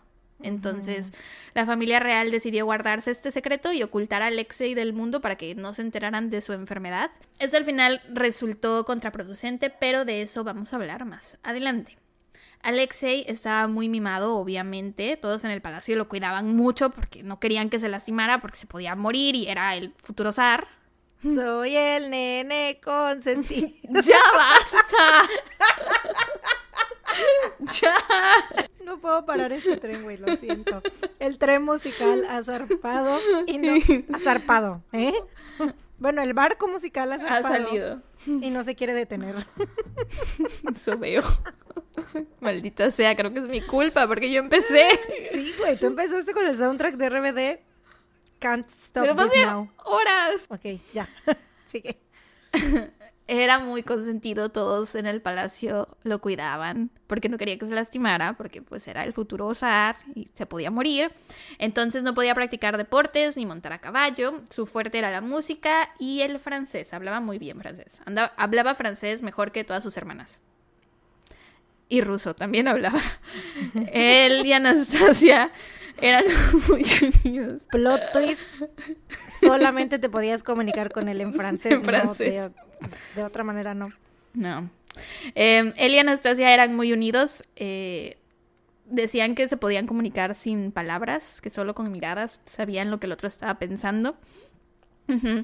Eh, Alexei le encantaban los animales, tenía un perrito, un burrito y un gatito. Él todo el tiempo estuvo consciente de que en cualquier momento podía morir, así que vivía cada día como si fuera el último y brincaba y corría y se subía a las mesas y a las sillas y hacía sus desmadres como cualquier niño. Al igual que su hermana María, él tenía mucha curiosidad por la vida de los sirvientes y del pueblo y decía que cuando él fuera zar nadie viviría en pobreza y nadie tendría hambre. Eh, Alexandra se sentía muy culpable por la enfermedad de Alexei porque ella era la portadora de ese gen que pasaba la enfermedad y lo sabía. Y aparte todo el mundo lo sabía y todo el mundo le echaba en cara así de tú trajiste esta enfermedad a Rusia. La, la gente era muy mala con ella, güey. Entonces se sentía súper mal y hacía todo lo que podía para protegerlo y, es, y en sus intentos por curar al niño se topó con un apestoso hombre llamado Grigory Rasputin. Rasputín era un cura del misticismo en Siberia. Se hacía pasar por monje, pero nada que ver. El tipo estuvo casado y tuvo hijos. Y aparte, por lo que leí, se la pasaba cogiendo. Entonces, no, no era ningún monje. Em, conoció a los Romanov porque alguien se los recomendó. Le dijeron a Alexandra así de: Mira, este güey, Rasputín, es un sanador súper poderoso y tal vez puede ayudar a Alexei. Y ella, pues en su intento de hacer lo que fuera para ayudar a su hijo, lo contactó. Y efectivamente pudo ayudarlo en múltiples ocasiones. Cuando Alexei tenía alguna crisis, Rasputin lo hipnotizaba. O no sé qué le hacía, pero lo tranquilizaba, güey. Era súper raro. Y eso hacía que su eh, ritmo cardíaco bajara. O sea, porque si empezaba a sangrar y le dolía mucho su herida, entonces el corazón se le aceleraba y gritaba y shala, shala. Rasputin lo calmaba. El corazón, el ritmo cardíaco le disminuía y eso hacía que el- la, la sangre que le salía por la herida fuera disminuyendo. Entonces, como que sí lo ayudaba. Y entonces Alexandra veía todo esto y decía, wow, este tipo es un enviado de Dios y decidieron mantenerlo a su lado. Hubo una vez en que literal el niño estuvo a punto de morirse y tenía varios días súper mal. Rasputín no estaba con ellos, pero se comunicaron por él, creo que por una carta o algo así. Y Rasputín escribió en la carta, Alexei no va a morir hoy. Y el día en que Alexandra leyó la carta, Alexei se compuso. Dicen que puede ser que al escuchar a Alexei eso, como él sabía que Rasputín, o creía que Rasputín era poderoso, al escuchar que él decía... placebo, ¿no? Ajá. Las niñas de la familia siempre estaban muy contentas de verlo porque sabían que ayudaba mucho a su hermanito. Y aparte, a ellas les convenía que su hermanito estuviera bien porque si no, todo el ambiente en su casa era súper triste y deprimente. Entonces las niñas siempre estaban muy contentas de verlo. Confiaban muchísimo en él. El tipo entraba a la habitación de ellas en las noches cuando ellas estaban cambiando o poniéndose su camisón para dormir. Era como si nada, como el güey ahí estaba, como si fuera de la familia o un familiar al que le tuvieran muchísima confianza. Mm, Estaba ahí platicando con ellas mientras ellas se vestían. Pues es que supongo, como la hacía bien al, al niño, pues supongo que pues, estaban muy agradecidos con él, ¿no? Y por eso le tenían ese vínculo, ¿no? Supongo. Sí, lo querían mucho, la verdad. Eh, pero Rasputín tenía una reputación horrible. Para empezar, parecía que nunca se bañaba. ¿Alguna vez has visto una foto de Rasputín? Creo que sí, pero no recuerdo. A ver. Es horrible, güey, búscalo. Show me. Bueno, lo busco. Bueno, ya estoy So buscando. show me, I'll show you. you. Ew. Asqueroso, ¿verdad? O sea, con todo respeto. imágenes- Imágenes que puedes oler, güey. Ay, qué Ya asco. sé. Horrible, ¿no? ¿Qué pedo con sus manos tan feas, güey? Ve la barba, el cabello todo grasoso. El cabello que parece que no se ha bañado en 10 días, güey. Ah, ew. Te digo que parecía que nunca se bañaba. Eh, entonces sí, te digo, tiene una reputación horrible, siempre estaba borracho, se la pasaba cogiendo y también se decía que violaba mujeres, pero no estoy Ugh. segura si sea cierto o no, porque siempre decían que él tenía como una química muy rara con las mujeres, como que las mujeres siempre se sentían atraídas a él. Entonces no sé si alguna vez llegó a violar a alguien o no. El punto es que cuando el pueblo empezó a ver que Rasputín andaba del tingo al tango con la familia real, se quedaron así de ¿qué pedo? ¿Qué hace este güey ahí? Seguramente se está cogiendo a Alexandra, seguramente está cogiéndose a la, la zarina y enfrente del zar y nadie sabía que Rasputín estaba ahí para ayudar a Alexei, porque nadie sabía que Alexei estaba enfermo, porque habían decidido mantenerlo en secreto. Entonces, al ver a Rasputín ahí, la única explicación lógica que se les ocurría era eso, como tenía una reputación de andar cogiendo por todas partes. Dijeron eso es lo que está haciendo ahí. Y esto ocasionó que el pueblo desconfiara aún más de la familia real y que el descontento del pueblo creciera mucho más. Aparte, el tipo sí manipulaba a Alexandra. Que yo sepa, nunca pasó nada sexual entre ellos. Pero sí tenían ahí como química rara. Pero según. Ajá. Pero dicen que nunca actuaron en, con lo que sentían. Porque ella sí amaba mucho al zar. Ella estaba perdidamente, na- perdidamente enamorada de Nicolás. Entonces, igual y no pasó nada, pero sí era como una relación rara. Eh, lo que sí es que el güey se metía en cosas políticas y le susurraba cosas a, a ella en el oído así de sus opiniones políticas, la manipulaba a ella y entonces ella iba con Nicolás Mm. y le hacía lo mismo, le decía las cosas que Rasputín le decía a ella y Nicolás por tener contenta a la esposa hacía lo que ella decía, entonces prácticamente era Rasputín el que gobernaba Rusia. Mm. Sí. Eh, cuando comenzó la Primera Guerra Mundial, Rasputín no quería que Rusia participara en la guerra y en muchas ocasiones se había manifestado en contra de la decisión del zar de involucrarse. Eh, le dijo a Nicolás que la guerra terminaría en tragedia para él, para su familia y para Rusia. Y tenía toda la razón, pero nadie lo escuchó. Miembros de la aristocracia le dijeron a Nicolás así de, güey, ya regresa este tipo a Siberia, no lo queremos aquí. Pero Nicolás se negó porque sabía que le ayudaba a Alexei y sabía que si lo sacaba del, del palacio, Alexandra nunca se lo iba a perdonar si algo le llegaba a pasar a Alexei, ¿no? Entonces no se podía deshacer de él. Y entonces estos miembros de la aristocracia, que estaban hartos de Rasputín, decidieron matarlo.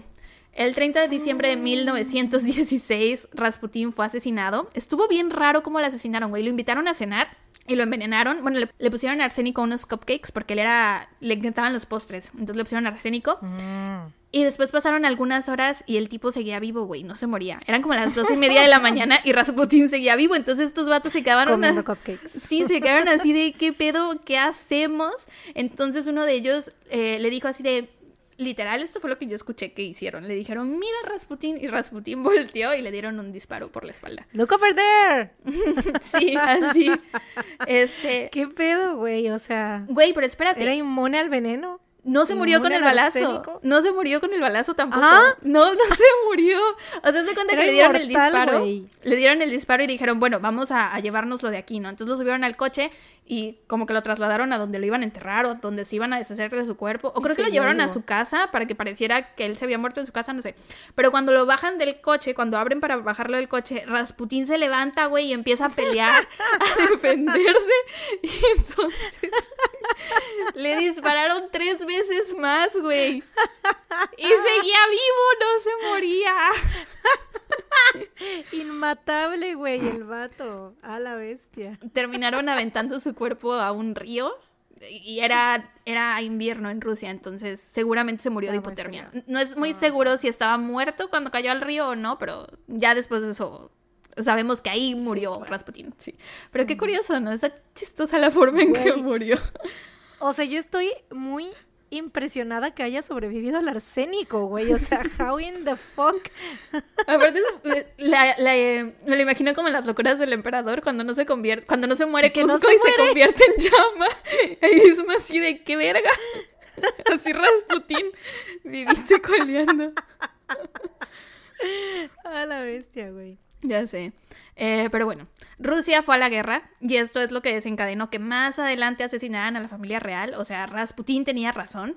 Eh, lo que pasó fue que 15 millones de hombres que se dedicaban a la agricultura tuvieron que enlistarse para pelear, lo que significaba que ya no había comida porque no tenían agricultores y no había forma de que la comida que tenían llegara al pueblo porque todos los medios de transporte se usaban solo para cosas de guerra por lo que el pueblo se estaba muriendo de hambre. Aparte hubo una inflación horrible y para colmo el ejército ruso no sabía pelear. Entonces, aparte de que pues estaban muriendo de hambre, no tenían dinero, estaban perdiendo la guerra y pues la gente que de por sí ya les cagaba el huevo la familia real, ahora sí estaban de verdad hartos. En marzo de 1917, la gente se manifestó en las calles de San Petersburgo, querían comida y querían que ya no hubiera guerra, y el zar lo que hizo fue mandar al ejército para restaurar el orden, y el ejército le disparó a la multitud. Se murieron un chingo de personas, sí. No mames, qué malas decisiones, güey. Ya sé. Eh, Seri- una, toda una serie de malas decisiones, güey. Eso fue. Sí. Pasaron un par de eventos más similares a este y así comenzó la Revolución Rusa. El Duma, que era la Asamblea Legislativa, le indicó a Nicolás que debía abdicar, pero él no quiso. Hubo muchos intentos de meterse al palacio por parte de grupos rebeldes. Eh, nunca lo lograron, afortunadamente, gracias a los guardias, porque si se metían, igual le cortaban la cabeza a Alexandra y a las princesas. Eh, eventualmente, Nicolás abdicó el 15 de marzo de 1917. Alexandra le dijo que para ella significaba mucho más verlo en su papel de esposo y de padre que de emperador. Y aquí comienza el arresto domiciliario de la familia entera. Estuvieron bajo arresto en el Palacio Alexander.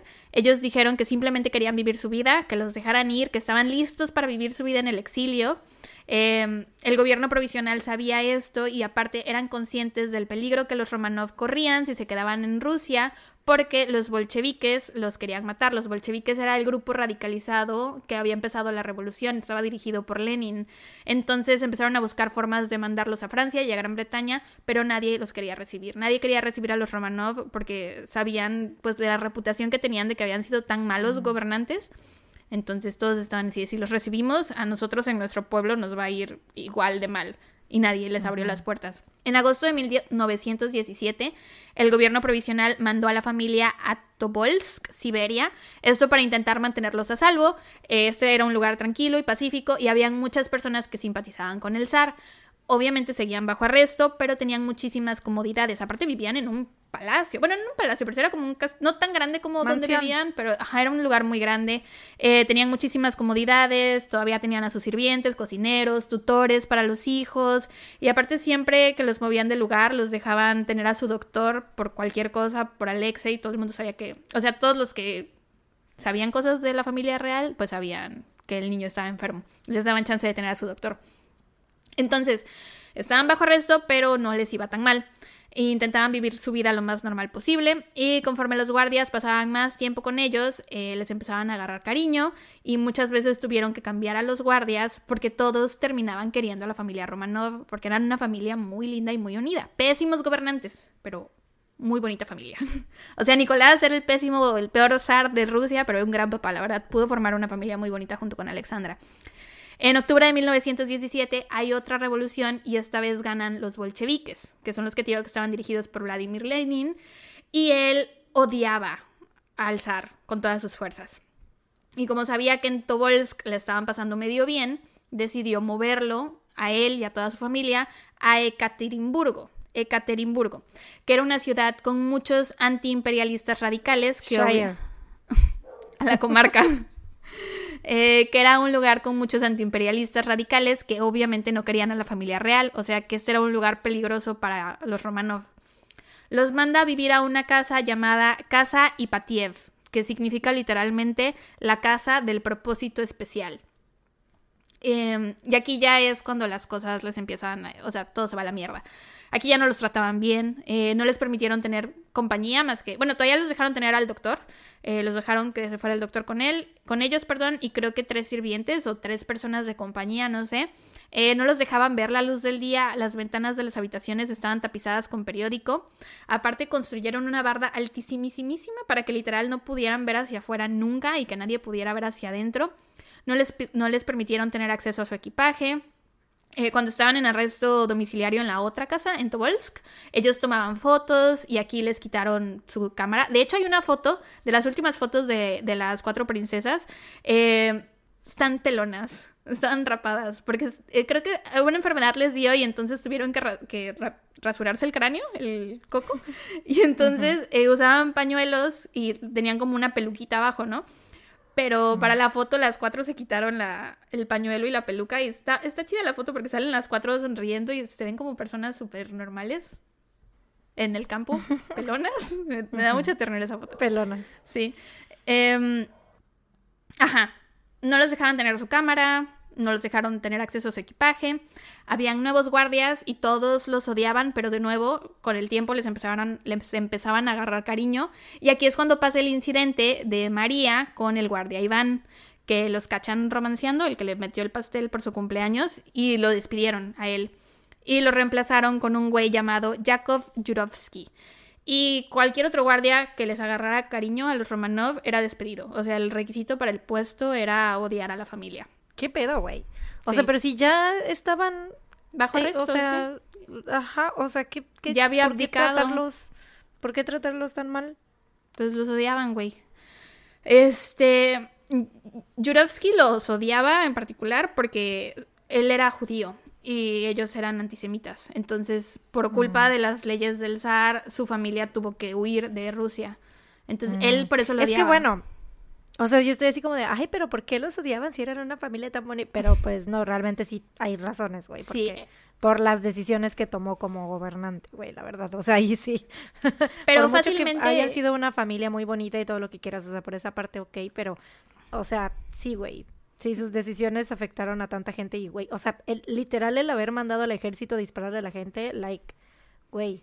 O sea, es como si me dijeras que cuando este, este pendejo de, ¿cómo se llama? El imbécil de que estaba, el, el mono este, güey, ay, Díaz Ordaz. Uh -huh. Díaz Ordaz, güey. O sea, es como si nos dijeran así a, a, los mexicanos que Díaz Ordaz era una gran persona y tenía una familia muy bonita y decimos, güey, ¿sabes? Eso no le quita que lo vayamos a odiar porque mató a un chingo de gente, güey, en Tlatelolco, ¿sabes? Pero no lo matamos. Eh, ah, pues... Aquí lo que yo digo es, el problema era con el zar, no con el resto uh -huh. de la familia. La familia no, la no familia, hizo nada claro. más. Y aparte, si ellos ya habían uh -huh. dicho que los exiliaran, estaban dispuestos a vivir en el exilio, ¿por qué no los exiliaron? Uh -huh. eh, la venganza nunca es buena. Mata el alma y la envenena. Y la envenena. Dice por ahí el chavo del 8. Güey, no puedo contigo, basta. um, pero bueno, sí te decía, el requisito para ser guardia ahí era odiar a la familia. Y un detalle, güey, que me, me pone como los pelos de punta es que en esa casa vivían los siete miembros de la familia, que era el Nicolás, Alexandra y las cuatro niñas y el niño, el doctor y sus tres sirvientes. Eran 11 personas, ¿no? Con ellos vivían más de 300 guardias. En esa casa habían 300 guardias que los odiaban. Todo el tiempo había 300 guardias ahí. Como, ¿por qué 300 guardias, güey? No era necesario que hubiera 300 guardias ahí para controlar a 11 personas. ¿Qué iban a hacer? No tenían armas. ¿Por qué había tantos guardias? Jakov Jurovsky fue puesto a cargo de los guardias en julio de 1918 y su misión fue llevar a cabo el propósito especial de la casa, que era matar a los Romanov. Mm. Pero, güey, qué loco que le pongan de nombre a la casa, la casa del propósito especial, porque sabían que ese era su propósito. Qué, feo, qué retorcidos. Eh, la noche del 16 de julio de 1918, la familia ya dormía los bolcheviques los despertaron en medio de la noche. Los bolcheviques son los guardias que estaban ahí en, el castillo, los 300 guardias que te digo. Es, bueno, no era, una, no era un castillo, esta sí era una casa. Una casa grande, pero no una casota. Una casa grande. Eh, los bolcheviques los despertaron en medio de la noche y les dicen, párense, alístense, sus junten sus cosas porque los vamos a volver a mover. Este ya no es un lugar seguro. Eh, haz de cuenta que durante todo este tiempo había una guerra en Rusia, que era la guerra de los bolcheviques contra el ejército blanco. El ejército blanco eran los que apoyaban al imperio, entonces eran los que estaban a favor del zar.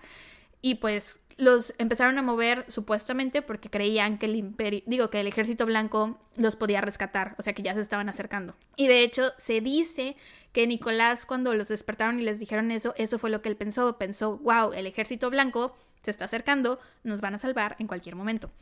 Em, la familia, el doctor y sus acompañantes se alistan y los ponen en un sótano de 6 por 5 metros y les dicen, espérennos aquí a que llegue el camión que los va a trasladar. Alexandra pide un par de sillas para ella, para Nicolás y para Alexei. Se las dan y raro, o sea, es raro porque les dicen que se acomoden para una foto familiar y la familia se acomoda como si les fueran a tomar una foto. No estoy segura. Una fuente que vi decía que el fotógrafo de la familia estaba ahí o sea que a lo mejor estaba aliado con los bolcheviques, eh, pero solo lo encontré en una mm. fuente, entonces a lo mejor no. Pero súper raro que los acomodaran para una foto y que ellos dijeran, ah, sí, va, es la mitad de la noche, vamos a acomodarnos para una foto. Es, suena totalmente razonable y normal. Mm. Em, mientras todo esto está pasando, los encargados de matarlos, los bolcheviques, el grupo de bolcheviques encargado de matarlos, estaban en otra habitación tomando shots de vodka para agarrar valor. Eh, de hecho, muchos de los guardias encargados a la mera hora se negaron a participar se suponía que iban a ser 11 guardias, o sea, 11 bolcheviques, y cada a cada uno se le había asignado matar a un miembro de la familia o de sus acompañantes. El chiste era que la ejecución fuera rápida y que no hubiera tanto pedo ni alboroto, un disparo a cada uno, limpio y ya, nos vamos. Em, entran al sótano y Yurovsky dice, Nikolai Alexandrovich, en vista del hecho de que tus parientes continúan atacando a la Rusia soviética, el Comité Ejecutivo de los Urales ha decidido ejecutarte. Porque sus parientes estaban con el ejército blanco, ¿no? Entonces. Mm, Pero pues, Nicolás, ¿qué pedo, güey? ¿Qué, qué verga ibas a ver? Nicolás se levanta y camina hacia él diciendo. ¿Qué es? ¿Qué está pasando? No entiendo nada. Y Yurovsky sacó su arma y le disparó en el pecho. El resto de mm. los bolcheviques también le dispararon en el pecho varias veces Nicolás cayó muerto al piso en ese momento. Después Jurovsky le disparó a Alexei. Y obviamente todo esto fue enfrente de su familia, ¿no? Sí, todos estaban ahí en la habitación. Eh, le disparó a Alexei y el resto de los guardias comenzaron a disparar caóticamente. La habitación se llenó de humo por las armas, había sangre por todas partes, vómito, gritos, llanto, había personas gateando, intentando escapar, había gente llorando, eh, gimiendo, todo era un desastre. En ese momento Yurovsky se da cuenta que la cagó, que su plan de que fuera una ejecución limpia no había funcionado, eh, porque literal dispararon un chingo y solo habían logrado matar a Nicolás. Todos los demás seguían vivos. Bueno, a Nicolás y a dos de los acompañantes sirvientes. Eh, todos los demás seguían vivos. Por más que les disparaban a las niñas Romanov, ninguna se moría. Parecía que las balas les rebotaban del cuerpo. Y es que resulta que todas traían joyas cosidas en su ropa interior su ropa interior estaba forrada de mm. joyas. Cada una traía chingos de diamantes y de gemas preciosas cosidas en la ropa, porque cuando lo sacaron de su palacio Alexander, pues dijeron, vamos a llevarnos nuestras joyas, no tenemos cómo llevárnoslas, vamos a coserlas a la ropa, así nadie las va a encontrar. Mm. Y entonces estas joyas eran como una armadura protectora y por eso no las podían matar, güey. wow. Ya sé. Ese detalle me parece muy interesante. En la segunda ronda de tiros lograron matar a Alexandra. El eh, de hecho, la mataron porque le dieron como un disparo en la cabeza, pues aquí no traía ropa, ¿no? Em, el doctor de la familia recibió un disparo en la pierna, el abdomen y eventualmente recibió uno en la cabeza que lo mató. María recibió un disparo en el muslo. Olga y Tatiana estaban abrazadas llorando y gritando por su madre. Uno de los guardias empezó a apuñalarlas con la, la bayoneta, pero por las joyas mm. la bayoneta no penetraba la ropa. Así que Yurovsky mató a Tatiana de un tiro en la nuca. Uno de los oh. guardias mató a Olga de un disparo en la quijada. Anastasia estaba abrazando a María, gritando y llorando. Yurovsky mató a María de un tiro en la cabeza y uno de los otros bolcheviques mató a Anastasia. Se sabe el nombre de todos estos hombres que participaron aquí, pero son nombres rusos que de verdad no iba a poder pronunciar, entonces mejor decidí no intentarlo. Pero si quieren pueden buscarlos en Wikipedia. Alexei seguía con vida, por más que le disparaban, él también traía joyas. Em, entonces no lo podían matar. El disparo que le habían dado al principio no, le hizo nada. También intentaron matarlo con la bayoneta y al final Yurovsky lo mató de dos tiros en la cabeza. Mm. Es que como dices, güey, o sea, entiendo que alzar, pero a todos los demás... Ah. Aparte se suponía que era una ejecución. La ejecución es un disparo limpio y sin dolor. O sea, literal, te damos un disparo aquí en la frente y ya te mueres. Esto fue un asesinato. O sea, les dieron con la bayoneta. Eso no es una ejecución. Te decía que también mataron al perrito de la familia. Porque María traía un perrito. Sí. Mm. Sí, tenías que saber. ¿Por, güey, ¿por qué? Había dos perritos. Eh, ah. Uno logró escapar y se fue a Inglaterra. No sé cómo llegó a Inglaterra, pero el perrito vivió su vida. Dicen que después de eso nunca volvió a ser como muy alegre porque extrañaba a María. Sí. Mm. Sí, lo siento. Mi meta en la vida es deprimirlos. Si yo lo sabía, ustedes lo tenían que saber. la última persona en morir en la habitación fue una de las acompañantes sirvientas, pero después de 20 minutos todos murieron, incluidos los perros de la familia. Nicolás tenía 50 años, Alexandra tenía 46, Olga tenía 22, Tatiana tenía 21, María tenía 19, Anastasia tenía 17 y Alexei tenía 14. O sea que Alexei sobrevivió la expectativa de vida de una persona con hemofilia en ese entonces, pero pues lo mataron de todos modos. Que de hecho está súper loco porque en aquel entonces, para la edad que tenían Olga, Tatiana y María, ya deberían de haber estado casadas. Entonces, si se hubieran, pero es que eran románticas y entonces querían el amor verdadero.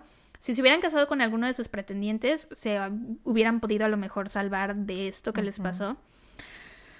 Pero bueno, al menos estuvieron todos juntos, supongo, I guess. Mm, después de esto empezaron a mover los cuerpos a un camión. Mientras hacían esto, una de las niñas se movió. No saben bien quién fue. Se dice que fue María, pero al parecer levantó un brazo y empezó a quejarse.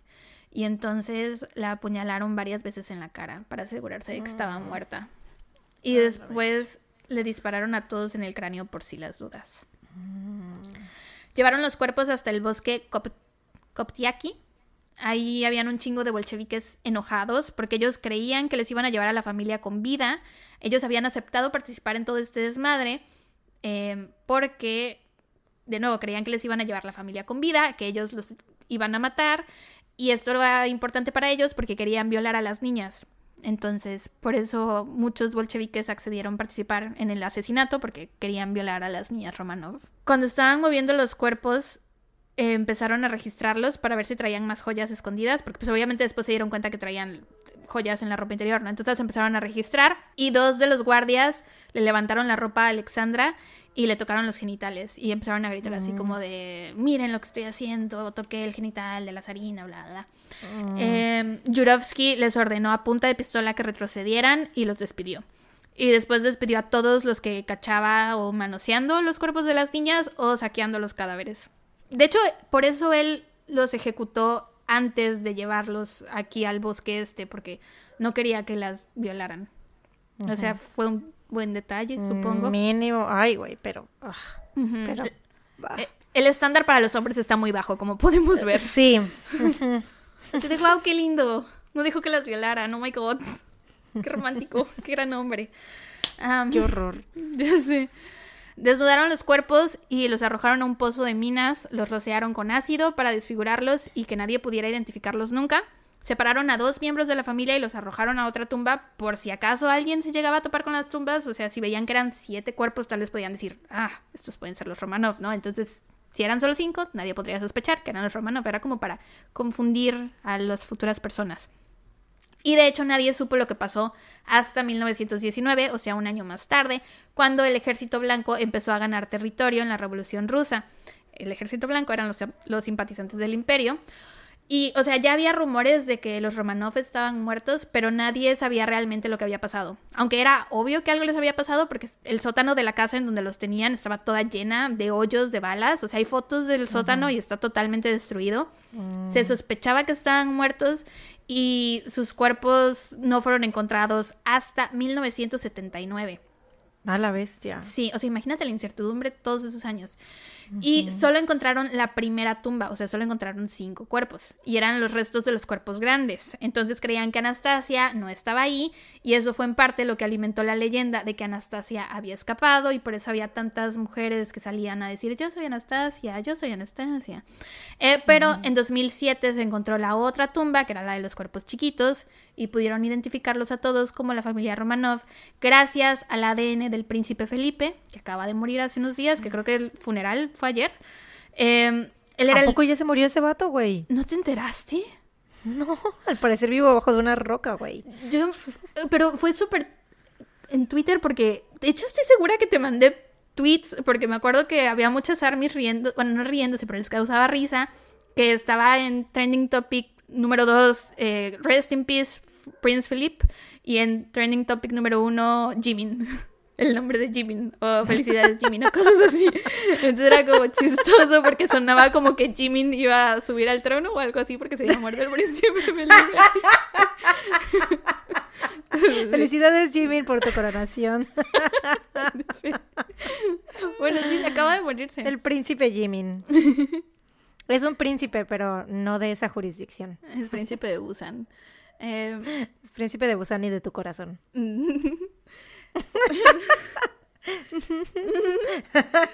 este, bueno, se usó el ADN del príncipe Felipe, que te digo acaba de fallecer. Él era el descendiente con vida más cercano de los Romanov. Y pues usaron su ADN y lo compararon con el que de puro milagro pudieron recuperar de los restos de la familia. Y pues así se, resolvió el misterio de estarán muertos todos, habrá escapado Anastasia, en dónde están sus restos, porque pues pudieron confirmar que sí eran ellos. Ahora todos son considerados santos. Fueron canonizados en el 2000 por la Iglesia Ortodoxa rusa. Y esa es la historia del asesinato de la familia Romanov. Mis fuentes fueron The Romanov Family Execution, Royal Murder Explained, del canal Genevieve Kolog, el episodio 23 del podcast Splice and Slice, The Romanov Murders Part 1. Está súper bueno ese episodio, de verdad súper detallado, dura como dos horas. Y Wikipedia, hay un chingo de información en Wikipedia, así que se las recomiendo. Y seguramente libros de historia, si les interesa, debe de haber mucha información. Y esa es la historia del asesinato de la familia Romanov. ¡Wow! Quedé, permanecí. Ya sí, güey. Gran trabajo. Muchas gracias, estaba muy emocionada por contártelo. Sí, se ve y aparte, o sea, no, sí, gran trabajo. I'm so proud of you. Man, impossible English, man. Gracias. ¿Cuántas veces más vamos a seguir imitándote a Ion cada que... Las que sean necesarias. Cada que nos el límite no existe. orgullosas la una, la una de la otra. Sí, así es, el límite no existe. wow. Excelente clase de historia. Sí, estoy, estoy impactada. Ya sé. Aprendí muchas cosas haciendo esta investigación, muchas cosas, muchos detalles interesantes que no sabía. O sea, la muerte de Rasputín, que no se moría, güey, lo de las joyas en la ropa, el güey este que a lo mejor era Jack el Destripador, muchos detalles que están como muy interesantes. Las joyas en la ropa está muy cabrón, güey. Pues bueno, dame tu dato mm, feliz. Dato, recomendación feliz. Uy, es que dato feliz, mi dato feliz de esta semana son nuestras citas, nuestras Tenemos videollamadas. citas. sí, somos una pareja. Sí. Este, es que, o sea, me gusta porque es como que cultivamos, más bien regamos nuestra plantita de amistad. Sí, es importante regar y la siento que, de la amistad. O sea, igual luego mucha gente que, o, bueno, no sé si todas las personas que, que trabajen con sus, con alguno de sus mejores amigos, o sea, que sean de, tus mejores amigos y también tus socios, no sé si hagan mucho esto y yo siento que sí es como que... Sano, yo este, creo. Porque a veces, ajá, porque a veces mucha gente que tiene dígase podcast o lo que sea, este, a lo mejor no son tan amigos. Siento que pues nosotras sí somos como muy amigas, ¿no? O sea, como que primero está nuestra amistad. Y luego- Me preguntas, y ¿no? sí somos muy amigas, ¿no? Eh, sí, ¿no? Sí, ¿no? Sí, ¿no? Ansiedad. Sí. La constante necesidad de recordarnos Este- que aún nos caemos bien. Sí, somos amigas. Pero se me gusta, o sea, me gusta que tengamos esta relación de que, o sea, toda la semana estemos así como que hablando y que tengamos nuestras citas por videollamada y así. Muy sí. bonito. Esa es parte de mi dato feliz y aparte es que recomendación feliz tenía, pero ya se me olvidó, güey. O sea, que estuve pensando así de que, ay, voy a recomendar esto. O sea, aparte de Crash Landing on You, que ya lo recomendamos al principio, pero um, voy a recomendar una película, eh... ay, ¿cuál será? Ay, no sé, güey. Es que hace, hace rato estaba viendo una película que no me gustó para nada. Se llama eh, la de Corre, que es con Sarah Paulson. Ah, no le he visto. Y la chava que está en silla de ruedas, que es como de, es de Munchausen by proxy, pero es como, ay, güey, no sé, es que siento que, güey, conociendo el caso de Didi Blanchard y Gypsy, es como de, mm, not interesting enough, Sí, sí, sí. ¿sabes? No sé. Em, ok, eso no lo recomiendo. Definitivamente, pero es que ah, ya sé, claro, este de mis de las películas que he visto que, que están Mm, nominadas ahorita al Oscar, Padre, vas a les recordar. recomiendo mucho. ¿Eh? Vas a recomendar Padre. ¿Cómo se llama? Padre. El Padre. El Padre. Ajá, The Father con Anthony Hopkins y este, ¿cómo se llama la, la señora de The Crown? Olivia. Hay muchas. Colman. Olivia Colman. Grandes actores, güey. O sea, está, está muy cabrón. Está muy chida porque es. Habla sobre la locura senil, ¿no? Y. Pero te la. Te lo pinta desde la perspectiva del papá, que es el que tiene locura senil. Mm. Entonces hace cuenta que, güey, está tan bien hecha, está súper, súper excelentemente dirigida, porque hace Es cuenta que. triste, me imagino. Ajá, pero a la vez es muy, está muy interesante, o sea, te atrapa porque, güey, dices, ¿qué está pasando, no? O sea, eh, de repente las cosas cambian, o sea, las cosas en la casa cambian y como que al principio no te das, está tan bien dirigida, güey, que al principio no te das cuenta, ¿no? Y después empiezas a notar cada vez más y aparte como que los cambios son graduales. Eh, el, al principio los cambios son, por ejemplo, en la casa, en la decoración y eso son más sutiles al principio y como que no te das tanto cuenta, pero ya después cambian tanto que dices, güey, qué pedo, esto no estaba así. Este, y aparte en las situaciones también, o sea, porque luego cambian a la actriz que interpreta a la hija. Ay, qué entonces loco. dices, güey, a ver, sí, entonces dices, güey, espérate, que esta, esta no era. Pero porque es desde la perspectiva de- del, del papá que tiene la locura senil, ¿no? Entonces dices, wow, qué loco, güey, ¿sabes? O sea, de que, o sea, qué loca la situación, pues no qué loco él, sino qué loca la situación. Y sí te pones como en, en su lugar, ¿no? Así de que, wow, qué cabrón que esto, o sea, es como, siento que está muy buena esa representación de, de lo que viven las personas que tienen locura senil. Y aparte, pues, Anthony Hopkins, güey, Sí. actorazo, gran, o sea, no mames, neta, todo lo que... Ah, Joyón. es una joya, güey. no, la verdad es un deleite de ver, o sea, su... su... Deleite. ¿Qué, güey? Me estoy, me estoy viendo muy... Este, Deleite. cin- muy, este, muy cinéfila mamadora. es una joya, es un deleite. Es que nunca escucho que nadie use esa palabra. Un deleite. Bueno, está muy chingona, pues.